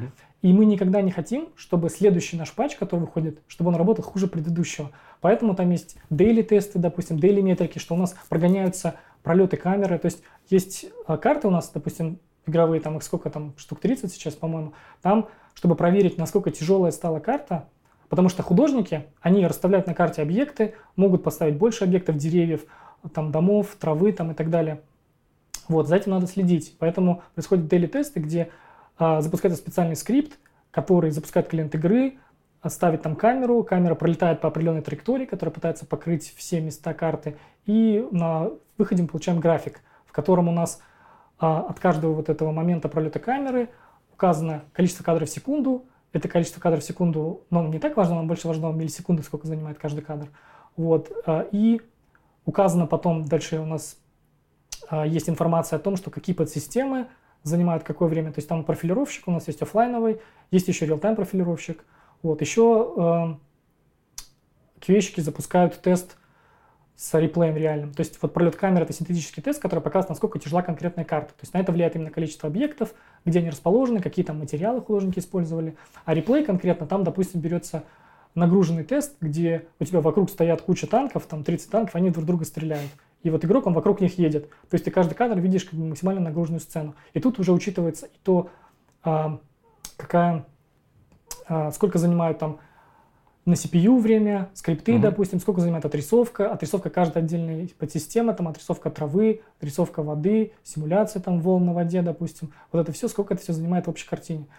И, ну, плюс еще э, смотрим на память, то есть метрики основные это, по сути, вот CPU время в кадр, там, в миллисекундах, GPU время за кадр в миллисекундах, э, используемая память, там, средняя, пиковая используемая память. Память э, видеокарты мы сейчас говорим. Память видеокарты и угу. оперативная память. Вот.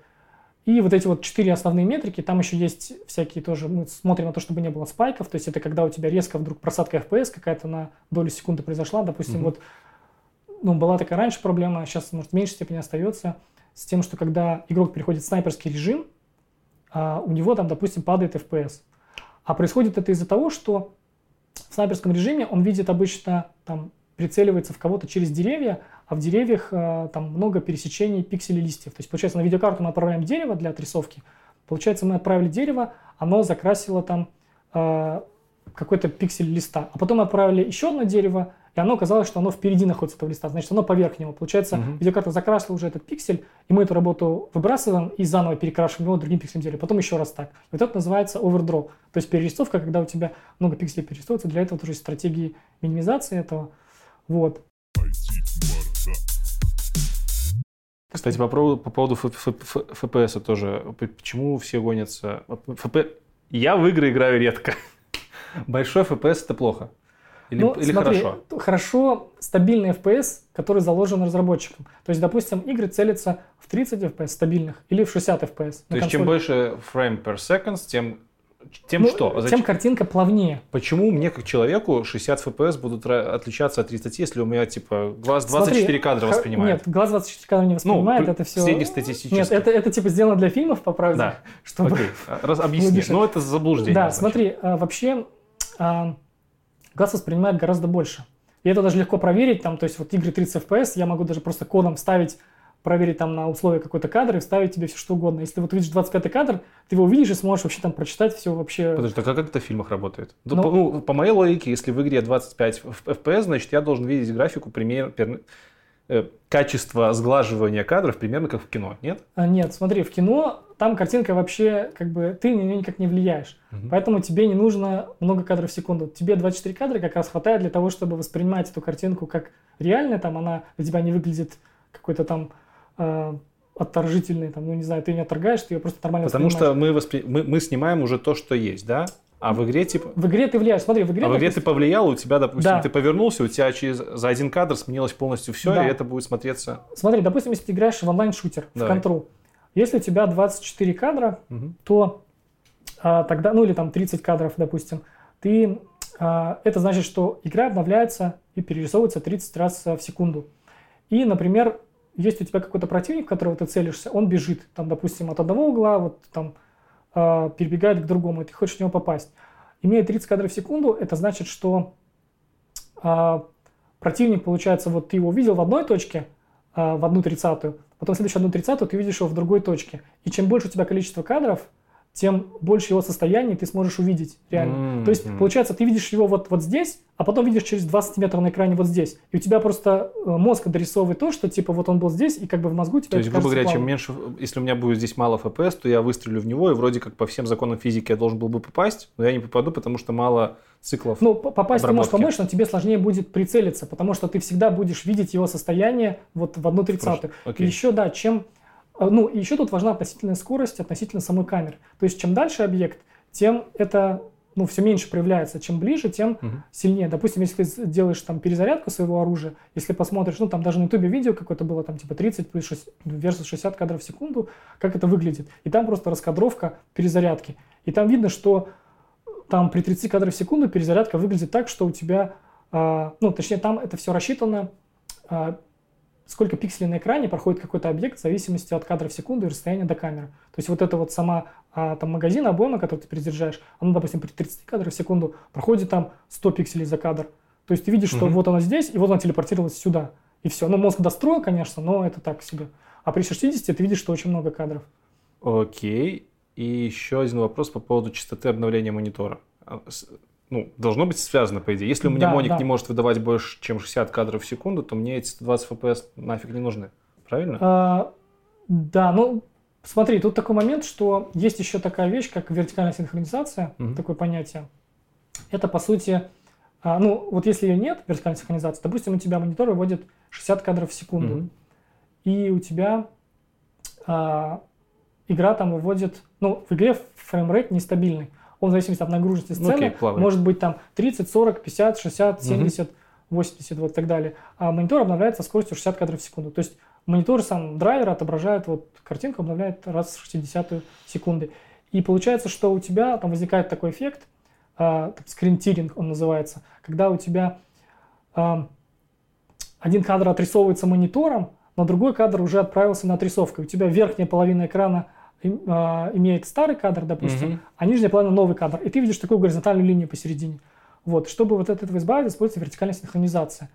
И поэтому, ну, лучше как бы играть с ней, потому что тогда у тебя, получается, синхронизируется частота обновления картинки игрой и монитором, и оно всегда одинаково. Ну вот есть... если у меня включена синхронизация, угу. у меня моник выдает 60 FPS, и, соответственно, игра у меня как-то синхронизируется, да? То есть она тоже как бы начинает работать на 60 FPS? Ну, по правде, не игра синхронизируется не совсем, а именно рендеринг. Потому рендеринг, что ты можешь, допустим, все, что другие подсистемы, ты можешь их вообще с любой частотой обновлять. То есть, допустим, там физика может для оптимизации там обновляться раз в 10, ну, то есть 10 раз в секунду или 30 раз в секунду. Все остальное тоже достраивать. То есть для физики это имеет значение? То, что у меня FPS больше, чем... Ну, а, ну зависит от того, как движок написан. Mm-hmm. То есть может быть так написан, что обычно пишется так, что там какое-то заданное, заданная частота обновления.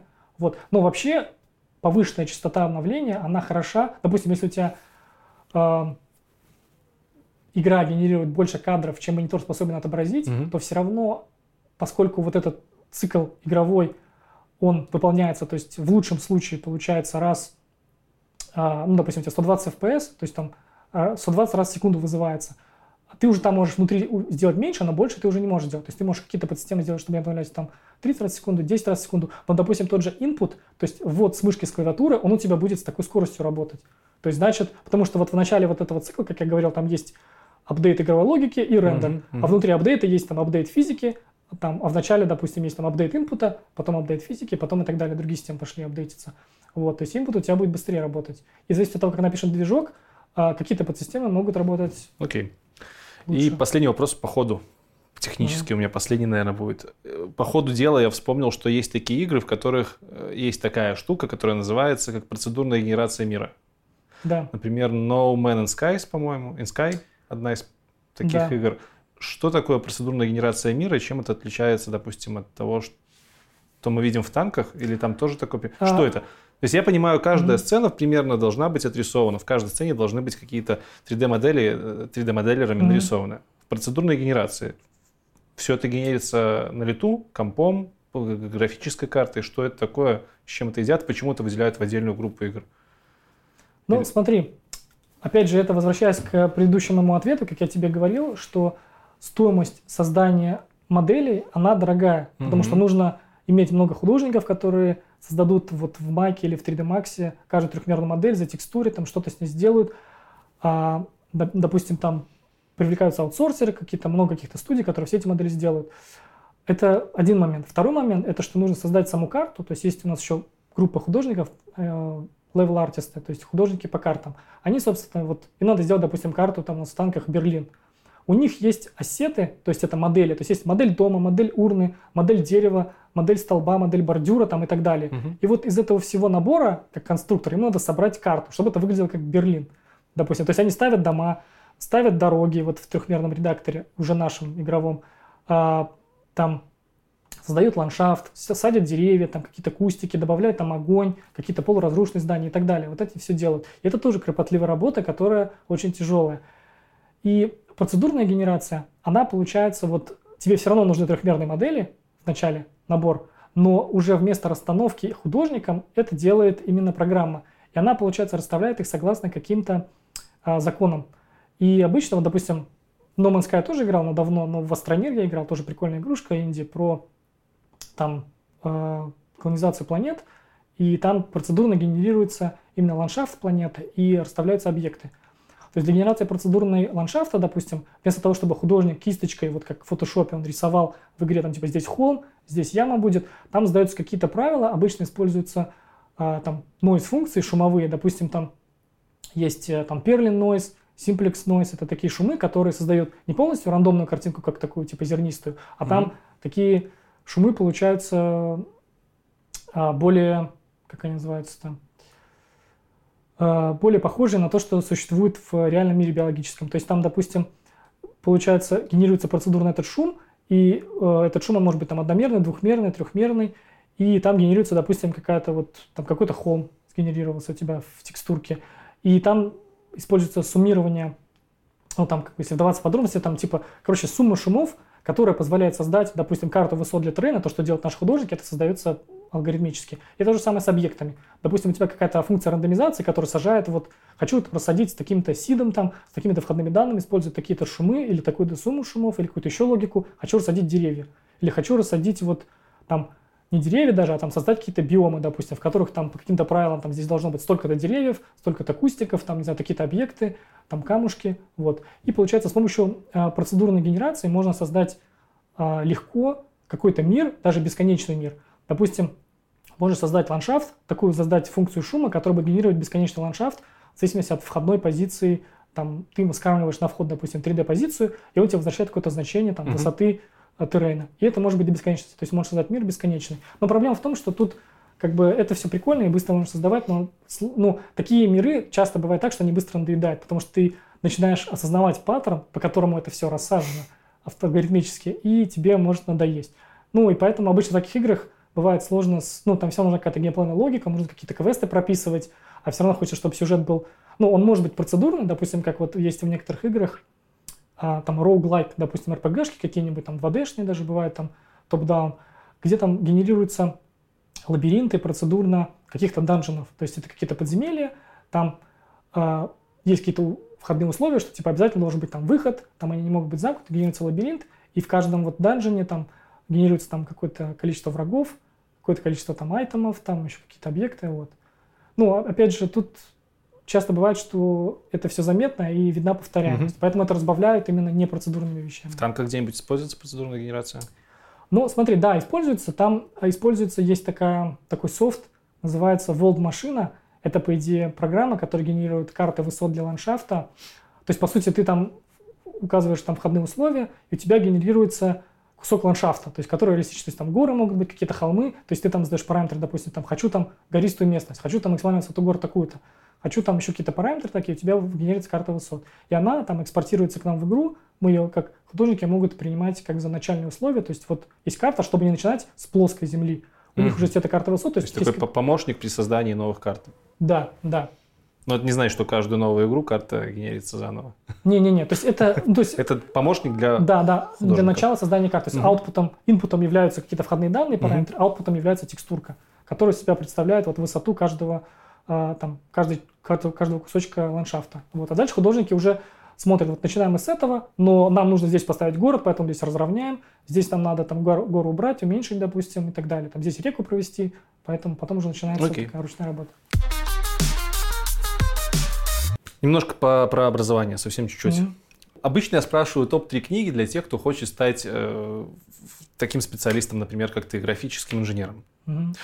Но мне кажется, что здесь, наверное, это неприменимо. Применимо? Применимо? Какие? Книг, ну, окей. очень много Три книжки. Ну, смотри. Для начинающих. Да, вот для начинающих первую книгу я бы хотел посоветовать. Это есть такая книга, называется «Архитектура игрового движка» или Game Engine Architecture. Автор mm-hmm. у нее Джейсон Грегори на английском языке. Это, ну, по-моему, сейчас уже старший программист или там какой-то principal developer, по-моему, mm-hmm. в Naughty Dog, который сделали вот для консолей эксклюзивные игры, Uncharted серия, Last of Us. Ну, последнюю игру вот Last of Us 2 он тоже делал. И у него там э, книжка, там уже 4 издания. Эту книгу мне еще советовал вот как раз на конференции в 2010 году. Мне советовали как раз вот, когда я был волонтером.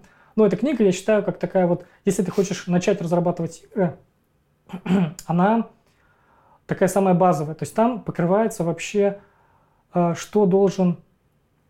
Вообще вначале там написано, там, что такое движок, что такое графический движок, из чего состоит команда разработчиков игр – то есть какие там есть роли описываются. Потом описывается конкретно по э, секциям, там, допустим, математика, какая нужна для программиста, там описываются там вектора, матрицы. Потом, что такое графический движок, какие бывают графические эффекты. То есть, по сути, это такой overview вообще всего, всех подсистем, которые могут быть в игровом движке, чтобы сделать вот AAA-игру. И вот это, я считаю, там одна из самых важных книг. Потом уже по графике, там тоже вообще куча книг, по правде, а, в зависимости от того, что более интересно. И там вот именно для программиста графики, как я считаю, тоже одна из самых важных книг, это Physically Based Rendering называется. Книга автора Мэтта Фара, Мэтт Фар, тоже на английском языке. Она похожа на вот эту первую книгу, но там нет разделов про там, игровую логику, а, какую-то там сетевую часть, про команду. Там есть больше уже больше математики, которая нужна, mm-hmm. больше конкретных алгоритмов реализации, именно код указан, там про трассировку лучей тоже указано, как сделать вот базовый свой трассировщик лучей, какой-то простейший, а, как сделать вот эти основные графические подсистемы в игре, какие законы физики используются, там формула приведена, аппроксимация этих формул, то есть это такая вот тоже Библия. Вот. Ну, еще есть книги такие похожие, вот Real-Time Rendering, книга Эрик Хайнс написал, по-моему. А, там тоже несколько изданий, она постоянно обновляется. Это такая тоже книга про графику, Real-Time как раз то есть там уже нет, там уже про ray tracing, по-моему, не пишут, а, но там именно про то указано, про все основные базы подсистемы, как их реализовать в игре, как сделать тени в игре, как освещение сделать. Вот. Ну, они, в принципе, похожи, но вот я рекомендую больше physically based rendering. Много мы уже поговорили про мм разработку графики, про графических инженеров. Можешь ли ты немножко обобщить и сказать, в каких направлениях могут развиваться специалисты твоего профиля? То есть Наверняка угу. графический инженер не занимается всем сразу. В большой игре типа AAA проекта танков. Какие направления у вас выделяются в командах угу. и в, в которых работают отдельные инженеры по графике? Ну смотри, у нас обычно как сделано? Вообще в направлении можно очень много выделить в графике. Обычно если графический программист работает над какой-то инди-игрой, да, он может там все затрагивать, все делать, в принципе. Ну, ну потому что игра до какой-то степени, да. Окей. А вот в таких сложных играх Допустим, у нас есть разделение, один человек, у нас есть, там, допустим, специалист по освещению, угу. другой человек специалист по теням, третий специалист по отрисовке травы, четвертый по отрисовке там, деревьев, ну или травы деревьев вместе, там пятый отрисовки ландшафта, там шестой там знает, как низкоуровневые системы, там вот этот реализовывает абстракт рендеринг интерфейс. Там еще человек, допустим, там постпроцессинг хорошо знает, есть знает, как типа картинку обработать, как наложить там, ну тоже в нашу, наши обязанности входит, это там а, всякие там цветокоррекции надо сделать на картинке в реальном времени, там какие-то фокусные расстояния, размытие, размытие в движении, там motion blur, depth of field, боки надо сделать себе mm-hmm. там, хочешь там круглые боки, восьмиугольные и так далее, вот это все надо запрограммировать. Вот, то есть направления примерно такие. Легко переключаться из одного направления в другое, либо это большая временная затрата? Ну, смотри, обычно вот специалисты, которые там сеньоры, они обычно знают несколько направлений, там хорошо, там, угу. там 2-3, допустим, 4, вот, но, но чтобы, допустим, быть вот каким-то суперэкспертом в одном направлении, надо ему посвятить большую часть времени. Вот, допустим, там с тенями, разбираться с глобальным. Глобальное освещение – это вообще там куча книг, статей по этому написано. Там прям вообще можно просто зарыться и только этим заниматься. Допустим, во многих компаниях там они используют э, людей или нанимают, ну, используют либо там какие-то пейперы людей, которые там PhD, занимаются компьютерной графикой, только конкретно глобальным освещением, там люди по 10 лет занимаются – вот, либо нанимают потом их как специалистов таких, которые там PhD. Вот, то есть много такого есть. Просто тут, опять же, вопрос в том, что э, подойти к довольно красивой графике можно быстро, а вот последний переход сделать к фотореалистичной, это надо там, ну, знаешь, как 80 на 20 процентов. Сначала тратишь там 20 процентов времени, чтобы сделать 80 процентов работы, и потом наоборот. Базовый минимум, который необходим для того, чтобы прийти и стать твоим коллегой? Ну, базовый минимум тут вообще... есть, я так понимаю, это, ну, это не джун, это не так, что ты пошел Нет, в универе. Нет, джун у нас тоже есть, но... На C++ в универе отучился и пришел, сразу работаешь графическим инженером. Или так? А, не совсем. То есть, если ты, допустим, отучился на C++, а, ну, ты знаешь, как программировать, знаешь там базовые понятия, там, ООП, при этом ты знаешь, а, ты сделал какие-то демки, допустим, ты сделал демку, там, у тебя есть сцена, где у тебя, ты можешь загрузить туда модели трехмерные, ты можешь а, там какие-то у тебя разные материалы есть, есть э, объект отбрасывают тени, выглядит по-разному, там есть какая-то, а, там, не знаю, еще там алгоритм вот этой оптимизации, там, отсечения. То есть ты умеешь объектов. уже в графику, ты умеешь Да, да. Ну, потому работать. что это очень такая прикладная область. Тебя не будут этому учить в процессе работы? Ну, смотри, С тут нуля. важно знать базу хотя бы. То есть, угу. вот, как, как я сказал уже, вот эти книги, допустим, если прочитал эту книгу Game Architecture, там э, все коды, код сниппеты ты понял, понял, как это все работает, прочитал книжку «Физика либо рендеринг», там тоже вот все по коду, там что написано, понял, реализовал несколько каких-то демок своих, которые это используют, понимаешь, почему это работает, и ты уже можешь претендовать на звание джуна, я думаю. Ну, тут важно больше практическое, то есть ты можешь даже, не знаю, не учиться в школе, не учиться в институте, но если ты можешь сделать эти демки и понять, как они работают в графике, то, ну, джуном, я думаю, можно жить. Скажи, как ты проводишь вообще досуг? Чем ты занимаешься в свободное время? Ну смотри, а раньше вообще, когда учился в школе, потом в институте, занимался спортом, так усиленно. Занимался, ну, в тренажерном зале тренировался, потом занимался пауэрлифтингом, силовое троеборье. Участвовал в соревнованиях республиканских. А, почти у меня было звание КМС, но потом уже не смог столько времени уделять тренировкам, и травма колена была, поэтому mm-hmm. бросил. Вот. После этого получается, ну, вообще, когда учился, там особо времени не было. Вот, сейчас, так, в основном в свободное время, когда оно есть, играю в игры, ну, обычно те, которые хорошие выходят. Стараюсь спортом заниматься, но не всегда получается. Вот, еще, ну, из такого интересного занимался, ну, сейчас уже закончил, тюнингом автомобиля своего. Ну, прикольно. Увеличением мощности. Вот. Прям сам копошишься? Не, не сам копошился, в смысле, я нашел, что можно сделать, какие там детали можно поставить.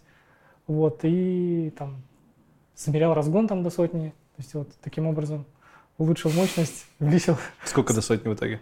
Ну, сейчас у меня 4.4 улучшилось. Офигеть. А что за ну, тачка? Кроссовер. Вот. Ну, в стоке 6,5 секунд. Слушай, ну кроссовер 4, 4. же. Да. Не маленькая машина. Ну, сейчас уже все сделал, как бы дальше уже особо делать нечего, поэтому просто катаюсь. Топ-3 игрушки, в которые ты в последнее время играл? Топ-3. А, хороший вопрос. Ну смотри, Last of Us 2 недавно прошел. Играл тут, не знаю, сколько там, 30 часов. Я бы поставил ее на первое место, а одновременно на третье место. Тут как бы спойлерить никому не буду, но игра технически очень круто сделана. В плане графики, самого контента, звука, анимации, все очень круто. То есть там типа программисты, вот как раз тот на ней работал автор той книги, про которую я говорил, про архитектуру игровых движков. Вот, то есть работа топовая. Но с точки зрения сюжета есть вопросы, есть люди недовольны, есть довольны, кому-то очень понравилось, кто-то хейтит. Вот, поэтому вот ее бы э. Ну, вторую. Вторую, а, из того, что последнего играл, а, сейчас надо вспомнить. Ну, вообще, как бы я в основном играю в э, консольные игры. Мне очень понравился, ну, ты играл в прошлом году, по-моему, Days Gone. Это игрушка, типа, такая выживалка в, в открытом мире, третьего лица, там про зомби. Ну, там сюжет тоже интересный. Вот. И третья игрушка. А, сейчас подумаю, что там такого интересного было. Ну, тоже вот в прошлом году, по-моему, играл в uh, Control. Это тоже, ну, по-моему, сейчас уже на ПК вышло, на приставке я играл. А, тоже от третьего лица, интересная приключенческая игрушка про там, паранормальные явления. А в танки ты играешь вообще? В танки играю, да. Ну, обычно я играю, когда вот мы выпускаем какую-то новую там графическую фичу или когда какие-то ивенты выходят интересные. Вот обычно тогда захожу там и как бы основательно. А это вообще играю. легально? Ты как девелопер можешь играть? Ну... Не, как девелопер я могу играть, но у меня никаких инструментов нету для того, чтобы... Я как бы занимаюсь графикой. голда? Не, ну, голда не бесконечная. Ну, даже бесконечной голдой особо ничего не сделаешь, по правде, потому что геймплейное преимущество голда не особо дает. Блиц. Mm. Несколько вопросов до 10 коротких. Отвечаешь как угодно долго. Можешь один пропустить, если вдруг он тебе не понравится. Но лучше этого не делать, потому что в комментариях за это распинают. Okay. Хорошо, первый вопрос. связано с твоим опытом работы mm-hmm. в Wargaming. Сколько получается? 7 лет уже. Да, 7 лет. Как можно проработать в одной компании 7 лет и до сих пор любить эту компанию? Почему тебе не наскучило? Для многих программистов это будет большой вопрос. Потому что сейчас модно менять работу раз в несколько лет. Ну смотри, мне кажется, это зависит от uh, сферы в основном, то есть именно что ты программируешь.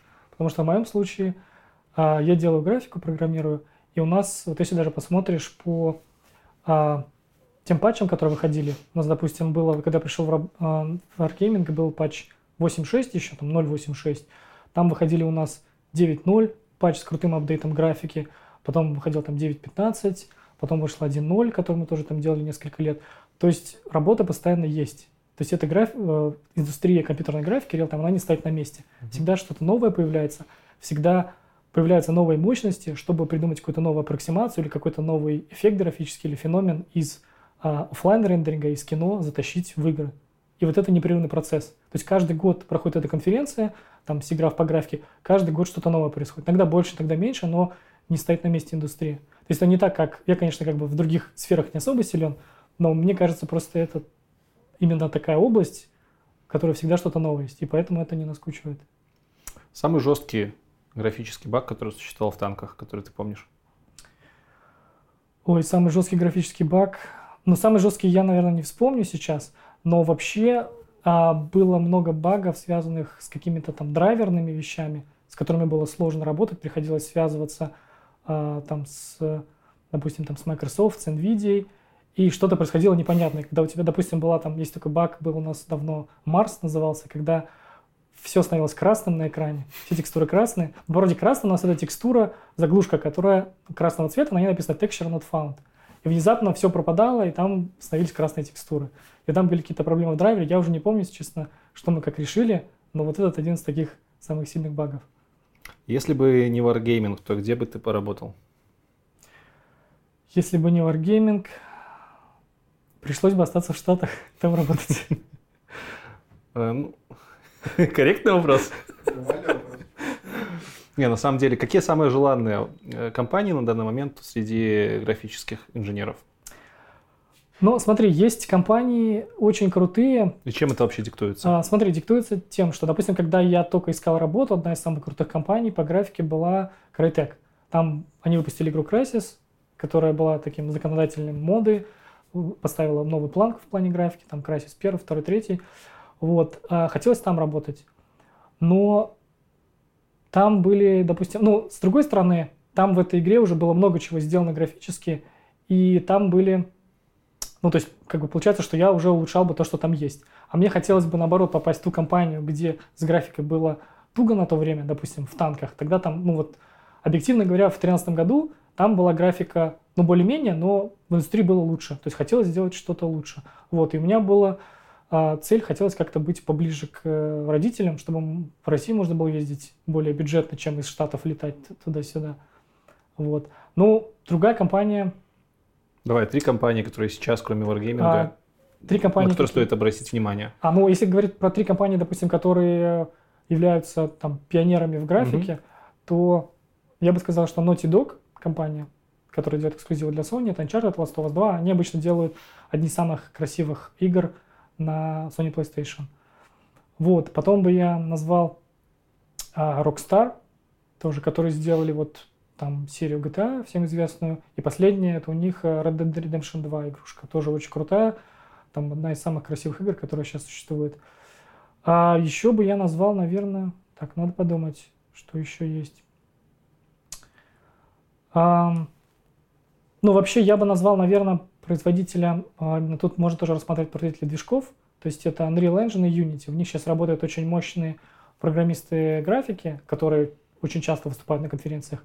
И там есть именно а, графические фичи движка, uh-huh. которые тоже используются в играх. То есть я бы обратил внимание на Unity и на Unreal, на, то есть на Epic Games и на э, Unity. Ты как специалист мог бы сейчас пойти в киноиндустрию со своими знаниями? Если да, то почему? А, ну смотри, мне бы не хотелось почему? на данном этапе, потому что там все-таки, ну там другие немножко требования. То есть там в основном нужно знать офлайновый рендеринг, то есть у них не те условия входные, то есть у нас это отрисовка в реальном времени, ограничения по времени, очень жесткие аппроксимации. У них это менее жесткие аппроксимации, хотя тоже есть оптимизация. У них больше на реалистичное качество картинки направлено. То есть там все должно быть академически четко, можно Тебя сказать. это не привлекает? А меня это привлекает, но меня это привлекает в том плане, что хочется у них под, э, как бы брать эти знания и как-то использовать у себя в играх. И не хочется туда сильно вдаваться, там очень сильная как бы академия, и все-таки, ну, как-то хочется видеть результат сразу своей работы, а не ждать 40 часов, пока я вижу. То есть что-то закодил и ждешь 40 часов или там 20 часов. Нужно ли уметь рисовать тебе, как графическому Нет, инженеру? Мне не нужно рисовать. Я не умею рисовать вообще. Ты же с графикой работаешь. Работаю с графикой, да, но я рисую буквами. Пишу буквы, они превращаются в картинки. А графикой занимаются 3D-моделеры. Ну, тут стоит И разделять. То есть художники. есть графический программист, есть э, художник 3D-моделей. То есть как бы они говорят, ну, можно сказать, что они тоже создают графику, но это с точки зрения именно Мгм. 3D-ассетов для игры. Какая вилка заработной платы для специалиста твоего уровня? На данный момент, ну, в Минске. А, Хорошо, я Специалист твоего, специалист твоего уровня. Это графический инженер с опытом работы, я так понимаю, где-то в рамках 10 лет. Ну, 7 лет у меня, да. 7 лет опыта. В Минске я не могу назвать. Вообще тут стоит, наверное, понимать, что все-таки это очень специальность и должность нишевая, можно так Мгм. сказать. То есть это не то, что нужно вообще обычной компании. То есть такой специалист, как я, допустим... Узкий, понятно. Да, очень узкий и, скорее всего, не нужен вообще никаких игр, которые делаешь 2D, либо это игра, которую ты делаешь на движке Unity и Unreal. То есть там обычно один программист там или несколько есть, которые объединяют себе, то есть они генералисты, они там что-то подстраивают конкретный движок под нужные игры, там фиксят баги, еще что-то вот. А именно узконаправленный программист графики нужен в тех играх, которые разрабатывают свой движок, у которых есть большой штат программистов и которые делают какую-то свою игру со своим движком, допустим. Вот, поэтому в Минске как бы, ну, тут самих программистов, я бы сказал, что по пальцам можно пересчитать, и компании, которые этим занимаются. Кроме Wargaming, допустим, Ну, давай, возьмем, Ну. давай возьмем общий мировой рынок, хорошо. общий мировой рынок, ну, смотри, там, вот, допустим, в США, если Мгм. рассматривать, ну, в США, понятно, там другие налоги, другая реальность. Допустим, вот в США зарплата, а, там, кстати, наоборот, а, в США, если ты занимаешься enterprise, допустим, Microsoft, ты можешь больше получать, чем программист. Давай э, цифры график. уже. А, ну, смотри, в США, доп- хорошо, абстрагировано, про Wargaming вообще не говорим, про Минск не говорим. А В, в США, допустим, начальный ну, там, программист графики может зарабатывать от 70 тысяч до налогов В год в год. до да. налогов. Ну, и, допустим, если ты А, какой-то там... Это ты говоришь про начинающего. а, ну, начинающий, допустим, который имеет степень бакалавра там, или магистра, Окей. вот. А если ты уже там с десятилетним опытом работы, допустим, какой-нибудь принципал инженер, Мгм. там, ну, там их немножко другой маппинг э, должностей. Допустим, каких-то компаниях типа Blizzard, если смотреть на открытые ресурсы, Мгм. то там может быть сумма там 150 тысяч в год, допустим. Есть ли современник, который живет сейчас, на которого бы ты равнялся? Не обязательно ай- айтишник, не обязательно технарь. И почему, если есть? Эм, ну, хороший вопрос. Но смотри, я вот бы сказал, что все-таки я бы равнялся на кого-то из а, сферы графики компьютерной, потому что тут есть много людей, ну, такая об- эм, так, группа людей, можно сказать, которые завсегдаты а, конференции по графике. Вот тоже SIGGRAPH, то есть, допустим, там есть курс, который называется а, Advanced Unreal Time Rendering.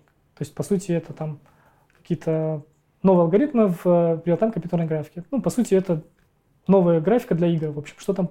И там есть курс. Этот курс организовала женщина русскоговорящая, там Наталья Татарчук ее зовут.